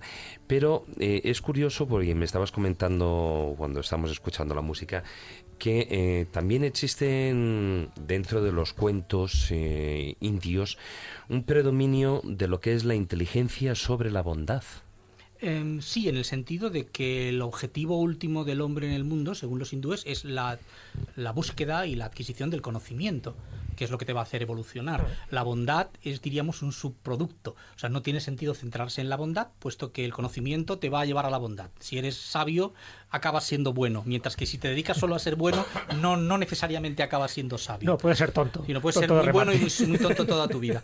Entonces, eso es un aspecto que se, que se, en el que se, que se enfatiza. Entonces hay muchas historias tendentes a, a destacar la importancia del, la importancia del intelecto, ¿no? El, el visir, ¿no? Es el, el, el, ministro sabio que resuelve el problema que los otros no han podido resolver, o la persona de un estrato social bajo que sabe más que los brahmanes, todos esos son temas como muy, como muy recurrentes, ¿no? Entonces, pues hay, hay, hay ejemplos interesantes. Mm, hay un rey que no tiene, se va a morir, tiene tres hijos y no sabe a cuál de los tres darle, ¿no? La, corona. Y entonces, bueno, pues voy a hacer una prueba de inteligencia con ellos. Entonces les dice, a ver, eh, ahí tengo tres palacios, tres palacetes, en realidad están huecos, ¿no? O sea, son como no solamente una sola sala muy alta. ¿eh? Os voy a dar diez monedas a, de oro a cada uno y tenéis que llenarlo con lo que podáis, con esas diez monedas. Y el que lo llene, pues ese será el que el que el que me sucederá y dentro de una semana ¿eh? al anochecer cuando sea, cuando cuando acabe el día pues pues me enseñáis lo que tenéis y el que lo haya llenado será rey Entonces, el primero dice bueno con diez monedas no puedo comprar nada lo bastante voluminoso como para llenar todo este, todo este edificio. Entonces me jugaré el dinero en un juego de azar y si gano mucho, pues, eh, pues llena, compraré cosas y si no gano nada, pues, pues dejaré pasar la oportunidad. Juega y pierde, con lo cual queda fuera del, de, del, del, concurso. Entonces el segundo dice, vamos a ver, ¿qué es lo que hay en este mundo que sea barato? Barato no, gratis. Que haya mucho, basura. Y dice, bueno, pues basura. Entonces me voy a, voy a pagar a unos señores que acarreen basura y llenen el palacio de basura hasta arriba. Entonces, durante la semana o el tiempo prefijado, con ese dinero paga a unos señores para que acarreen basura, llena el palacio de basura, el palacio no se llena, y al final, cuando se le acaba el dinero, él mismo lleva la basura en carros, y cuando pasa la, la semana que tiene él, pues no no ha conseguido llenarlo. No consigue el reto. No consigue llenarlo. Y el, y el, tercero no hace nada. Se pasa la semana tranquilamente por ahí, coge las 10 monedas y, bueno, podemos decir que las da de limosna o que se las gasta en vino, me da exactamente igual. Eh, se funde el dinero y no hace absolutamente nada. Y cuando llega la, la noche del último día, pues lleva a su padre al palacio y dice, ven aquí. Y entonces le lleva, le mete en el palacio, el palacio está, está vacío, hay, hay unas ramas, le prende fuego y dice, mira, he llenado el palacio de luz. Qué bonito. Y entonces lo dice, evidentemente, pues tú eres el que merece el que merece el trono. Parece un antecedente de la parábola de los talentos, casi. Sí, fíjate, muy, y, y, también hay cuentos, eh, digamos, en el mundo oriental, sí. no os recuerdo exactamente, pero sí, hay varios cuentos en los que hay algo parecido, en el que sí que tiene que premiar esa parte de inteligencia y en el que, bueno, pues el rey que va a casar a la, a la princesa, etcétera, etcétera, y tiene que pasar esas pruebas, ¿no? Sí. Y es muy parecido, en este caso, bueno, pues pues o lo llena, como tú decías, de luz, el otro dice, no, ya lo he llenado de aire, o, sí. eh, o, o, el otro que, bueno, pues también es algo Claro. parecido y utiliza la paja Claro. también, ¿no? Todos Ese tienen tipo- un punto además de humor, ¿no? De- Sí. de- no solamente de inteligencia, de cómo el listo pues consigue hacerte reír, pues eh, venciendo un poco al tonto. El rey que le pide a su ministro que está enfadado con él, bueno, me tienes que medir el perímetro de la Tierra y contarme las, todas las estrellas que hay en el cielo. Y si no, te cortaré la cabeza. Y el otro dice, vale, pues muy bien. Y se presenta ahí en palacio con 200 carros llenos de, de, de- de cuerda, de bobinas de, de- de cuerda y con un rebaño de ovejas. Y le dice, el perímetro de la Tierra mide lo que miden todas estas cuerdas extendidas una detrás de otra. Y estrellas en el cielo hay tantas como pelos tienen los- todas las ovejas del rebaño. Y si no te lo crees, pues cuéntalas tú mismo y te convencerás de que, de que digo la verdad, ¿no? No, no, por supuesto. Yo creo que eh, todos los cuentos que tienen que ver con eh, la adquisición del conocimiento tienen que tener también su punto de humor. Porque de hecho hay una simbiosis claramente entre la inteligencia y el sentido del humor. Eso siempre se ha dicho en Oriente y en Occidente. Pero bueno, ya que estamos hablando de, de la India, que tú conoces muy bien porque viviste muchos años allí, hay dos aspectos fundamentales que me gustaría que tocaras, además eso, eh, subrayándolos, ¿no? Con unos cuantos cuentos que tú conoces bien, que es por una parte los dioses, sabemos la cantidad de dioses que tiene la India, ¿no? Siempre se hablaba de que incluso tenía 365 millones de dioses, en fin, una, una burrada, siempre desde un, un aspecto simbólico, y luego que son muy ritualistas, es decir, le gusta mucho por una parte la adoración a los dioses, la Trimurti, pero luego con todas las variantes que tiene la Trimurti hindú, y por otra parte los rituales. De esos dos aspectos que nos podrías contar. Mm, Bueno, en primer lugar, he de decir que la idea de que el hinduismo es un politeísmo es errónea. No hay muchos dioses, ni 33 millones de Ah, dioses, sí, ni dicen. 300. Eh, hay solamente una realidad divina. Lo que pasa es que para representarla, pues se crean un montón de imágenes, de figuras, de, de personajes de ficción, ¿no? Con su, con su atuendo distinto, con sus mitos distintos y con su personalidad distinta, ¿no? Como Pero eso, tenemos eso muchas sería, vírgenes, que es la misma exactamente, virgen. sería equiparable a lo que ocurre exactamente. Lo que con las vírgenes. Exactamente igual. con el monoteísmo, pero hay Claro. de una forma mucho más panteísta, si quieres, pero, Sí, sí, pero sí, partiendo de, una, de una sola totalmente. divinidad. Lo que Sí, pasa sí. es que eso es muy difícil de muy difícil de entender, ¿no? Entonces está el señor al que le dicen todo es Dios, todo es Dios, tú no no, no hay nada, todo es una eh, malla, la ilusión nos hace ver las cosas divididas, pero realmente solo hay una realidad y es Dios. Y él dice, vale. Y entonces un día pues hay un elefante que se vuelve loco y empieza, ¿no? a, a correr por la calle y entonces todo el mundo le dice, apártate, apártate, que viene el elefante y él dice, bueno, pero el elefante no me puede hacer nada, ¿no? Porque Como si una ilusión. porque es Dios, o sea, no, no es que sea una ilusión, es que es Dios y yo también. Somos todo parte de la misma realidad. Entonces uno le dice, quítate, quítate que viene el elefante loco. Y él no hace caso hasta que el elefante viene, le pega un metido, lo tira para allá, le rompe tres piernas. Y uno, y entonces él dice, pero ¿cómo puede ser? ¿Cómo puede ser? Vamos a ver, pero no, el elefante no era Dios. Y dice, vamos a ver, se te ha dicho que todo es Dios, vale. Pero, y, y la persona que te estaba diciendo, quítate, quítate, ¿por qué no le hiciste caso? Él también era Dios, ¿por qué no le hiciste caso a él? Y entonces con los dioses, pues hay eh, simpatías, se han creado dioses distintos, sim- símbolos distintos para la misma realidad última, para el mismo absoluto, y cada uno elige el que más simpático le cae. Realmente, o sea, no hay otro criterio que el que a mí me gusta más, este señor, eh, Shiva, que es un equivalente a Dionisos, salvaje, transgresor, Vishnu, que es todo lo contrario, que es Apolo, correcto, siempre perfecto, ¿no? Y entonces, pues hay historias, pues para ilustrar un, pues un aspecto u otro, ¿no? Por ejemplo, es muy curioso que en la Trimurti hay tres dioses importantes, que son eh, Shiva, Vishnu y Brahma, el creador, del que casi no se habla. Entonces hay una historia para decir por qué. Entonces parece ser que un- es una historia shivaíta, diríamos, eh, para, para beneficiar eh, no al dios Shiva, sino al aspecto de... Shivaita, que no Shivaita. Sino al aspecto de Shiva. Eh, están Vishnu y, Br- y Brahma discutiendo cuál es más importante de los dos, ¿no? Ya mostrando mucha vanidad. Digo, yo soy más importante que tú, yo soy más poderoso. Entonces, en medio de los dos surge una columna de fuego y ninguno sabe lo que es y dice, ¿esto qué es? ¿Tú has visto esto? No, no lo he visto. Dice, ¿esto dónde, dónde empieza? ¿Dónde acaba? Parece que no tiene principio ni fin. Y dicen, bueno, vayamos, tú vete hacia arriba a ver si esto acaba en algún sitio, yo iré hacia abajo a ver si empieza en algún sitio y cuando lleguemos al principio o al final, pues ya nos lo contamos. Entonces Brahma sale volando en su, en su ganso en una dirección, Vishnu sale volando en su, en su águila en otra dirección y ninguno de los dos llega ni al principio ni al final de esta columna que es infinita, ¿no? Vuelven al punto de encuentro y Vishnu dice, mira chico, yo no he encontrado el principio, esto es infinito, supera mi capacidad de volar y mi capacidad de entender, o sea que esto nos supera a los dos. Y Brahma miente. Y Brahma dice, ah, pues sí, yo sí he llegado al final, y ahí se acababa y no había más y tal y cual.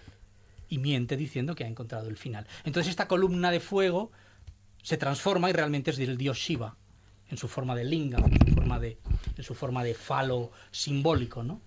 Y dice, vamos, era yo todo el tiempo. Y entonces le dice a, Vishnu, tú has sido veraz, has dicho la verdad, has sido honesto, entonces en premio tendrás en el mundo tanta, tanto seguimiento como yo. La gente te adorará tanto como a mí, te darán el mismo rango. Y le dice a Brahma, y a ti, por mentiroso, pues nadie te hará caso y estarás completamente olvidado. Y así es, realmente en la India el culto a Shiva y a Vishnu es paralelo en cantidad, mientras que a Brahma no hay templos para él y la gente no le venera. Sin embargo, por ejemplo, tienes la historia opuesta Sí. ¿eh? para demostrar que Vishnu es más importante y entonces pues está el, el- el equivalente al dios Mercurio, ¿no? pues un ser mitológico que vuela de aquí para allá llevando sus, sus historias, que quiere saber cuál de los dioses es el más bueno, el más compasivo, y no sabe qué hacer, entonces alguien le aconseja que es muy fácil, ve cuando estén durmiendo, dales una patada y a ver cómo reaccionan. Pero una patada en, en ciertos sitios. No, una patada. Entonces él va a ver a Brahma, le pega una patada, Brahma se despierta y le llama de todo, ¿no? Y le, y le, le- le- le amenaza con que le va a hacer un montón de cosas. Y entonces después este, este perso- personaje va a ver a Shiva, le pega una patada y Shiva se despierta, se le abre el tercer ojo y está a punto de, de fulminarlo, ¿no? Con su mirada. Y entonces ya él tiene que salir corriendo de allí. Y entonces al final le va y se encuentra a Vishnu, que está durmiendo, le pega una patada fuerte y Vishnu se despierta y le dice, ¿te has hecho daño? e indica que Vishnu es el que más se preocupa por el bienestar Bueno, de todos o- los seres. Lo o único que el le más chulo de todos. O el más chulo de los que vasco. Sí, en cuanto al ritualismo es muy curioso, porque las historias que hay son contra el ritualismo. O sea, los hindúes se critican a sí mismos, se censuran a sí mismos y dicen que el ritualismo no es no es bueno. No es que no sea bueno, sino que está pensado para gentes de mentalidad inferior. Los que no son capaces de entender los principios filosóficos, pues hacen ritos que no significan nada. Es Pero sin embargo ellos lo hacen.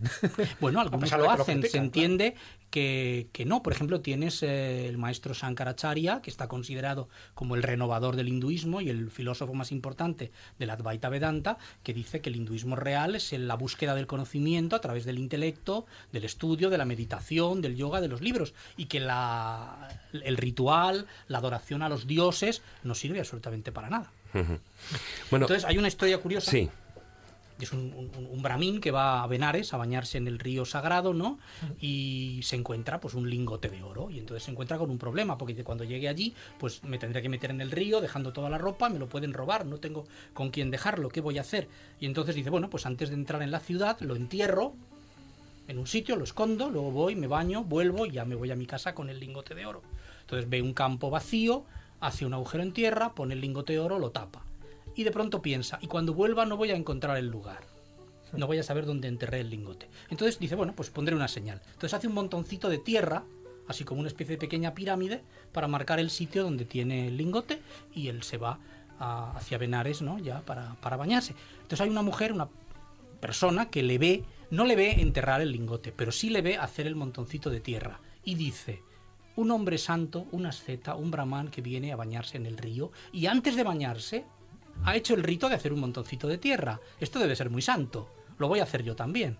Y entonces se pone y hace un montoncito de tierra y alguien de su pueblo le ve, ¿qué haces? No, que hay un hombre santo que hace un montoncito y entonces todo el pueblo se pone a hacer montoncitos. De manera que cuando el, este, este asceta brahmin vuelve y va a, se encuentra con que el campo hay, ahí hay 200 montoncitos de tierra exactamente iguales al suyo. ¿Dónde está el lingote de oro? No puede. Entonces intenta acabar y vienen los del pueblo y dicen, ¿qué estás haciendo? Estás profanando el rito del montoncito. Y le pegan una paliza muy grande y le echan de allí. Evidentemente el hombre se va sin su, sin su Su lingote. lingote. Pero la crítica no es a la avaricia del, del brahmin. La crítica es a cómo la gente sacraliza cualquier idiotez. Sí, claro. Hay un cuento que es el gato del gurú, que le conocerás tú. Ese Sí. gato del gurú en el arranque impedía la meditación de todos los monjes que estaban allí hasta que el maestro dice, bueno, atar al gato y efectivamente lo atan durante los ejercicios de meditación. Un día muere el maestro, pero aún así muere también el gato y aún así sí, el siguiente gato le siguen atando y al final hay dos tratados de cómo el, el gato atado en el arran sirve para concentrarte y hacer una meditación mejor. Es decir, se convierte en tradición algo que era una estupidez. Pues algo parecido a lo que se refleja en la película Forrest Gump cuando todos salen corriendo detrás de él. Sí. Bueno, a ver, que eso ocurre en todas partes. ¿no? O sea, yo recuerdo años atrás cuando en la, lo que era la antigua Unión Soviética, bueno, pues eh, se hacían lo que eran las, eh, las colas. Las colas, pues para recoger cosas. Entonces, de repente, veías a cuatro o cinco personas que estaban haciendo una cola y veías a más gente que de repente se ponían a hacer la cola. Decían, ¿y esto para qué? No sé, pero ellos se ponían a hacer la cola. Perdón, eso, acaso, eso se está utilizando ahora mismo en cualquier sitio. Alguien que quiera vender algo dentro de una feria se busca tres o cuatro ganchos para que la gente La lo cla, vea ¿no? y se vaya colocando detrás. Claro, pero eso ocurre lo mismo si estás mirando a un determinado sitio del cielo, aunque no veas nada, automáticamente encontrarás un corro de gente que dirá, "¿Y a- ¿qué hay allí? Nada. Bueno, bueno. A lo mejor aparece un ovni. Desde luego.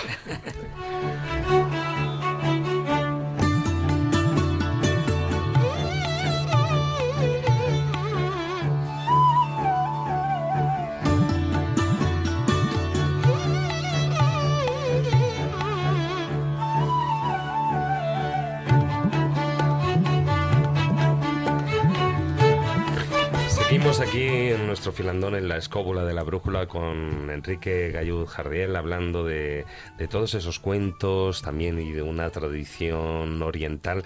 Y algo que eh, también es utilizado mucho en, en, en las filosofías propias de, de esas creencias es que el mundo realmente, o sea, es irreal, que todo es ilusorio la división es ilusoria. Lo que dice el hinduismo es que todo lo que hay es una sola cosa y lo mismo, pero que nosotros lo, lo vemos distinto en función de Maya, en función de esta ilusoriedad, ¿no? Los científicos también nos dicen que aquí hay pues átomos, moléculas ¿eh? que se combinan de manera distinta, sin embargo tú no ves átomos y moléculas, tú ves un vaso, una pluma, o te ves a ti mismo, o, te ves, o ves un caballo, ¿no?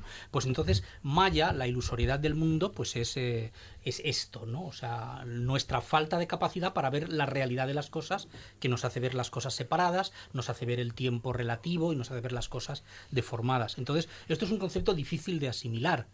Porque nosotros lo que vemos nos parece real ¿eh? y entonces pues se necesita mucha insistencia eh, y los hindúes lo hacen ellos fueron los creadores de estas dos grandes metáforas no la del somnus vitae el sueño de la vida y la del teatrum mundi ¿no? El mundo es un teatro. Son de origen indio y sirven para explicar que esto no es verdad. Y de ahí viene el budismo mahayana. Sí, también, evidentemente. Entonces, Entonces esta tertulia sería una ilusión esto que estamos haciendo ahora, este programa. Sería una especie de juego en la mente de Dios. Sí. o sea, bueno, lo que dicen, ¿no? Vivimos en Matrix. Pues es lo este mismo. mismo. Este mismo personaje que, que le dio patadas a los dioses para saber cuál era el mejor, pues no entendía el concepto de Maya, no acababa de tenerlo muy claro, no sabía, no lo, no lo entendía. Lo confundía con y una entonces dijo, bueno, pues a ver, que me lo explique el que lo sabe de verdad. Entonces voy a llamar a Vishnu ¿eh? y que me lo explique. Claro, a Vishnu no lo llamas así como así, tienes que estar muchos años haciendo penitencias y tal. Él, las, él está eh, tantos años haciéndolas hasta que al final Vishnu se, se, se compadece de él y dice, venga, va, me manifiesto ante ti, te doy lo que quieras, a ver, ¿qué, qué quieres? Te has ganado mi, mi, explicación. Dice, yo quiero saber lo que es Maya porque no lo entiendo. Dice, vale, pues es muy fácil. Yo te lo explico en un momento. Lo que pasa que, verás, tengo mucha sed. O sea que por favor coge este recipiente, vete ahí al río que está aquí cerca, me traes un poco de agua, ¿eh? yo bebo y ya hablo y hablo y te lo explico. Entonces, entonces, vale. Entonces este señor se va al río, cuando llega al río a coger agua, se resbala en una piedra, cae al río, la corriente se lo lleva, cae por una catarata, se rompe un brazo, se rompe una pierna, bueno, va flotando en el río pues durante mucho tiempo, está desmayado. Al final llega, su cuerpo más o menos acaba en una orilla, al lado de una, de una aldea y la gente de la aldea pues le pobre un hombre que está ahí medio ahogado le recogen le llevan a le llevan a una casa y allí durante unas semanas le tienen no mientras él se repone y le cuidan no le, le ponen bueno eh, está con una chica muy guapa que le está que le está cuidando que es la hija del, del jefe de la aldea él se enamora de la chica y luego ya cuando está bueno pues decide casarse con la chica. Entonces le dice al, al jefe si se puede casar con su hija, el otro le dice que sí, que sí, los casan y además le regala un bancalito de arroz para que tenga algo para lo que... ¿eh? con lo que vivir. Y este está tan contento con su chica, se casa con ella, tiene varios hijos, pasan los años, el, el, jefe de la aldea muere, entonces le nombran a él y él pues prospera y es el más importante del lugar, hasta que después de otros muchos años pues llegan una, unas lluvias torrenciales, una gran inundación, el pueblo se llena de agua, las casas salen flotando, todo el mundo se ahoga y él está flotando en el agua hasta que ya al final consigue salir del agua y entonces está al lado de Vishnu y le dice, hace cinco minutos que te he mandado por un vaso de agua al río y no vuelve, ¿qué pasa? ¿Tanto se tarda? Claro, esto se puede entender en que ha sido un sueño, pero hay muchas historias que tienen ese mismo, mm. ese mismo planteamiento. El señor que se encuentra malo, de pronto va por el bosque, se encuentra a morir y entonces pues siente que se ha muerto y que renace como un, en, una familia y es el hijo de un zapatero. Entonces crece, eh, trabaja como zapatero, ¿eh? tan contento, es una de las, de las castas bajas de la India de los zapateros. Resulta que en ese reino, pues eh, el rey muere sin sucesión y la costumbre es que se suelte un elefante y que el elefante a aquel que se acerque y le toque con su trompa, pues a ese se le da la corona. Entonces el elefante se acerca a esta persona, le toca y le tienen que nombrar rey, pero claro, la gente no está contenta porque es un zapatero, ¿no? Con lo cual hay una revuelta y entonces pues al final eh, la, la gente ataca el palacio y le matan. Cuando le matan, él se vuelve a encontrar otra vez en el bosque tal como estaba. Y dice, bueno, pues esto ha sido simplemente un sueño. Se vuelve a su casa y le dice a su mujer, mira, he tenido un sueño rarísimo. Soñaba que me moría, que era un zapatero, que me nombraba rey y que luego la gente se amotinaba contra mí y me mataba. Y la mujer dice, bueno, que, cosas muy raras, te habrá sentado mal algo y por eso has soñado eso. Y al día siguiente llega un viajero que pasaba por allí y la mujer de este hombre le, le ofrece hospitalidad y le dice, ¿usted de dónde viene? Y dice, uy, yo vengo de un reino que no veas la que hay armada allí, porque hubo un zapatero al que nombraron rey y la gente se rebeló. O sea, que al final el tiempo se condensa, ¿no? Y lo que para este señor han sido solamente unos instantes, en otro plano de existencia, pues ha durado, pues ha durado muchos años.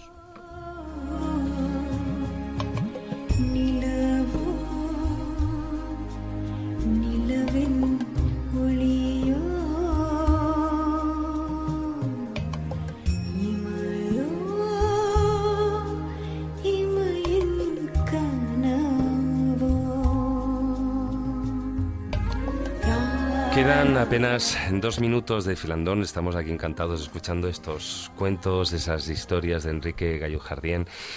Y, bueno, dentro de los temas, o sea, hay 50.000 cosas, como siempre digo, que se quedan en el tintero, pero si hay una cosa que de por sí marca esas enseñanzas filosóficas eh, del mundo, digamos, eh, orientales, perdón, es eh, lo que es la reencarnación. ¿Terminamos con un cuento sobre la reencarnación? Sí, se entiende que tú reencarnas una y otra vez y que en tus distintas vidas tú vas aprendiendo ¿ah? y vas mejorando hasta que te liberas de todas las de todas las ataduras. Entonces se cuenta la historia de un asceta retirado en el bosque, ya estaba a punto de alcanzar la liberación, moksha, nirvana, samadhi, como lo queramos llamar, estaba a punto de liberarse, ya no tenía ningún deseo, ya no tenía ninguna atadura. Lo único que tenía era un ciervo al que le tenía mucho cariño. Entonces, en el momento de dejar el cuerpo, en el momento de morir, en que ya iba a abandonar Sansara y se iba a liberar, tiene pena del ciervo y dice, uy, este ciervo con lo que yo lo quería. Entonces, por culpa de... y muere. Y por culpa de este deseo, no puede liberarse. Y entonces reencarna como una cierva. Y tiene una historia de amor con este ciervo. y cuando muere como cierva, entonces es cuando se libera. Muchos cuernos hay en este cuento. Sí, sí, sí. ya, lo, acabas de machacar, Jesús. hombre, era bastante poético. Y, daba la idea de que el hombre no es el estadio último, sino que puedes liberarte desde cualquier forma, desde cualquier forma de vida. No sabemos las otras criaturas qué nivel de evolución tienen. Bueno, pues te liberamos ya de contar historias, que has contado ya unas cuantas, unos cuantos cuentos. Y ahora te dejamos aquí el filandón y vamos con el cuento de los cuentos.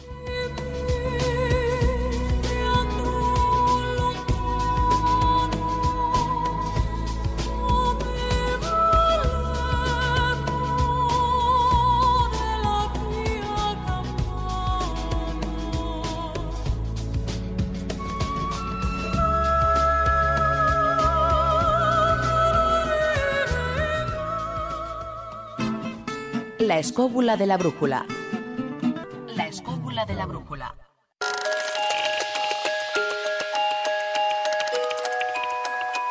Historias bífidas.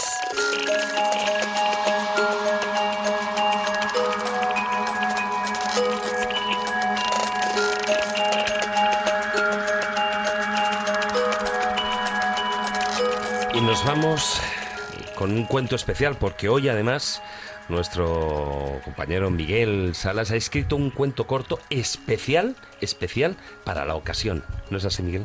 Pues un cuento de cuentos, hoy me lo habéis puesto difícil.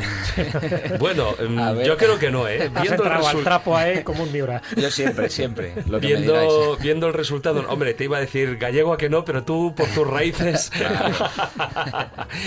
bueno, pues, ¿vamos a escucharlo? Cuando queráis.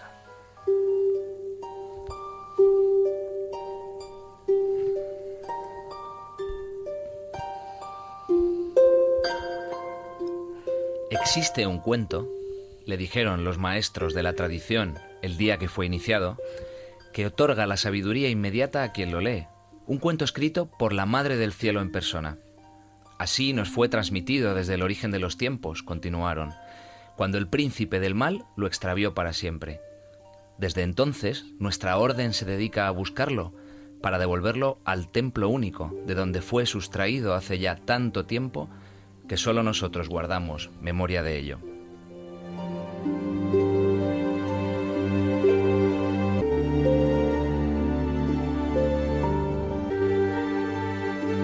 Claudio, así se llamaba el nuevo iniciado, era joven y fuerte, por lo que dedicó todo su tiempo a buscar el cuento perfecto, el manuscrito que devolvería a la humanidad a la edad de oro.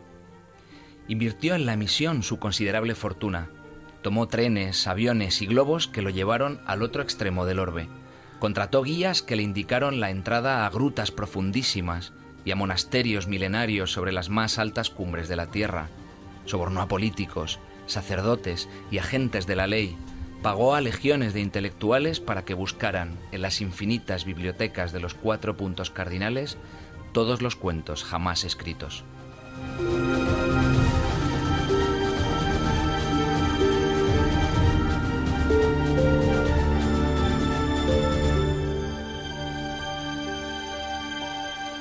Pero nunca encontró el cuento de cuentos. Envejeció buscándolo y perdió hasta el último céntimo. Viejo, arruinado, cubierto por cartones en un rincón de un parque, comprendió, una noche cualquiera, que todo lo que le quedaba eran los recuerdos de su incansable periplo. Tomó un lápiz gastado, un sobre arrugado, y escribió el cuento de su vida, de su misión, de su sueño, su cuento.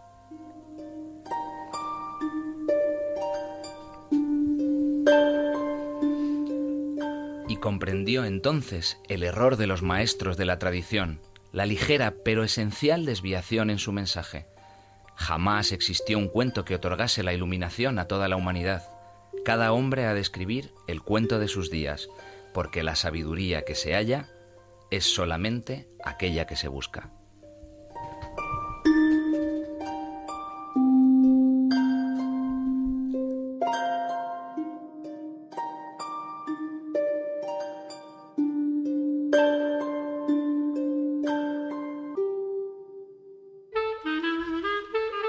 La escóbula de la brújula.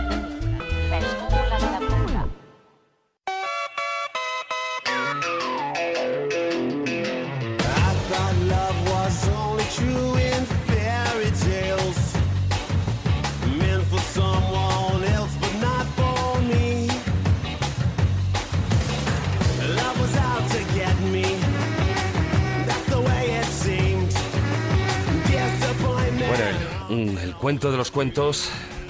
Felicidades, Miguel, magnífico.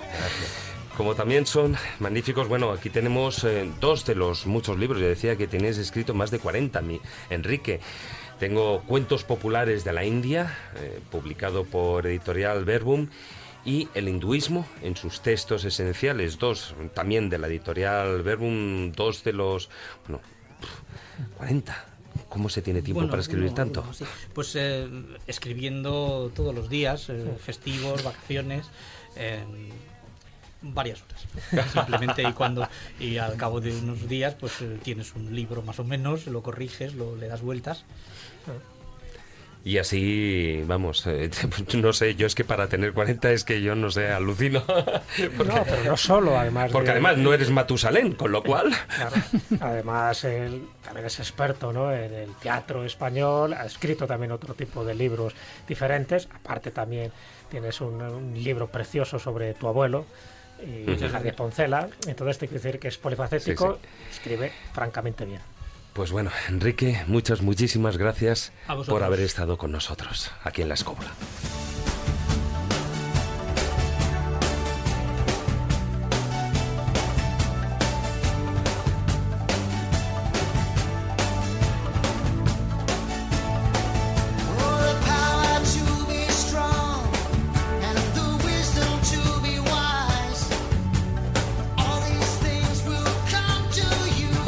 Música anterior es Rec, el cuento de los cuentos también, ¿no? Porque ahí se mezclan todos los personajes del mundo de los cuentos.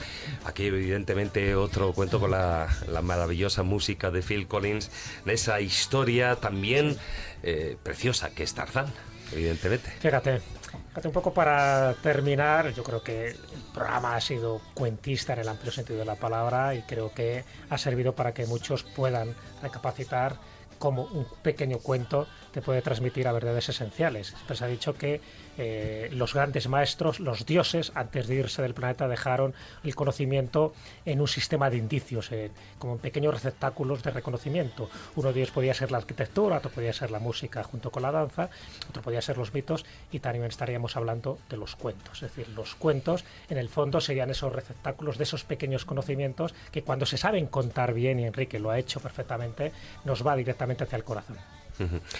Bueno, pues muy buenas noches, Jesús. Muy buenas noches, nos vemos la próxima semana. Sí, aquí estaremos. Muy buenas noches, maese. Sí, volviendo a Castilla, pachín, pachán, pachona, garbancito, no piséis. Bueno, yo me lo sabía de otra manera, ¿no? bueno, buenas noches, buenas Miguel, y felicidades por ese relato. Muchas gracias.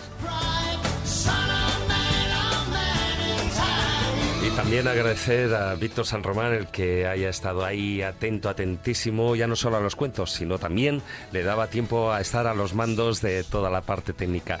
Y a todos vosotros, queridos escobuleros, una semana más, muchas, muchísimas gracias por acompañarnos durante estas dos horas de programa. Solo me queda, como hago siempre, pues recordaros nuestra página web, laescóbula.com y nuestra presencia en las redes sociales, en Facebook, la página oficial La Escóbula de la Brújula y en Twitter nuestro perfil es arroba escobuleros. Buenas noches amigos, tratad de ser felices e ilustraros. Hasta la próxima semana.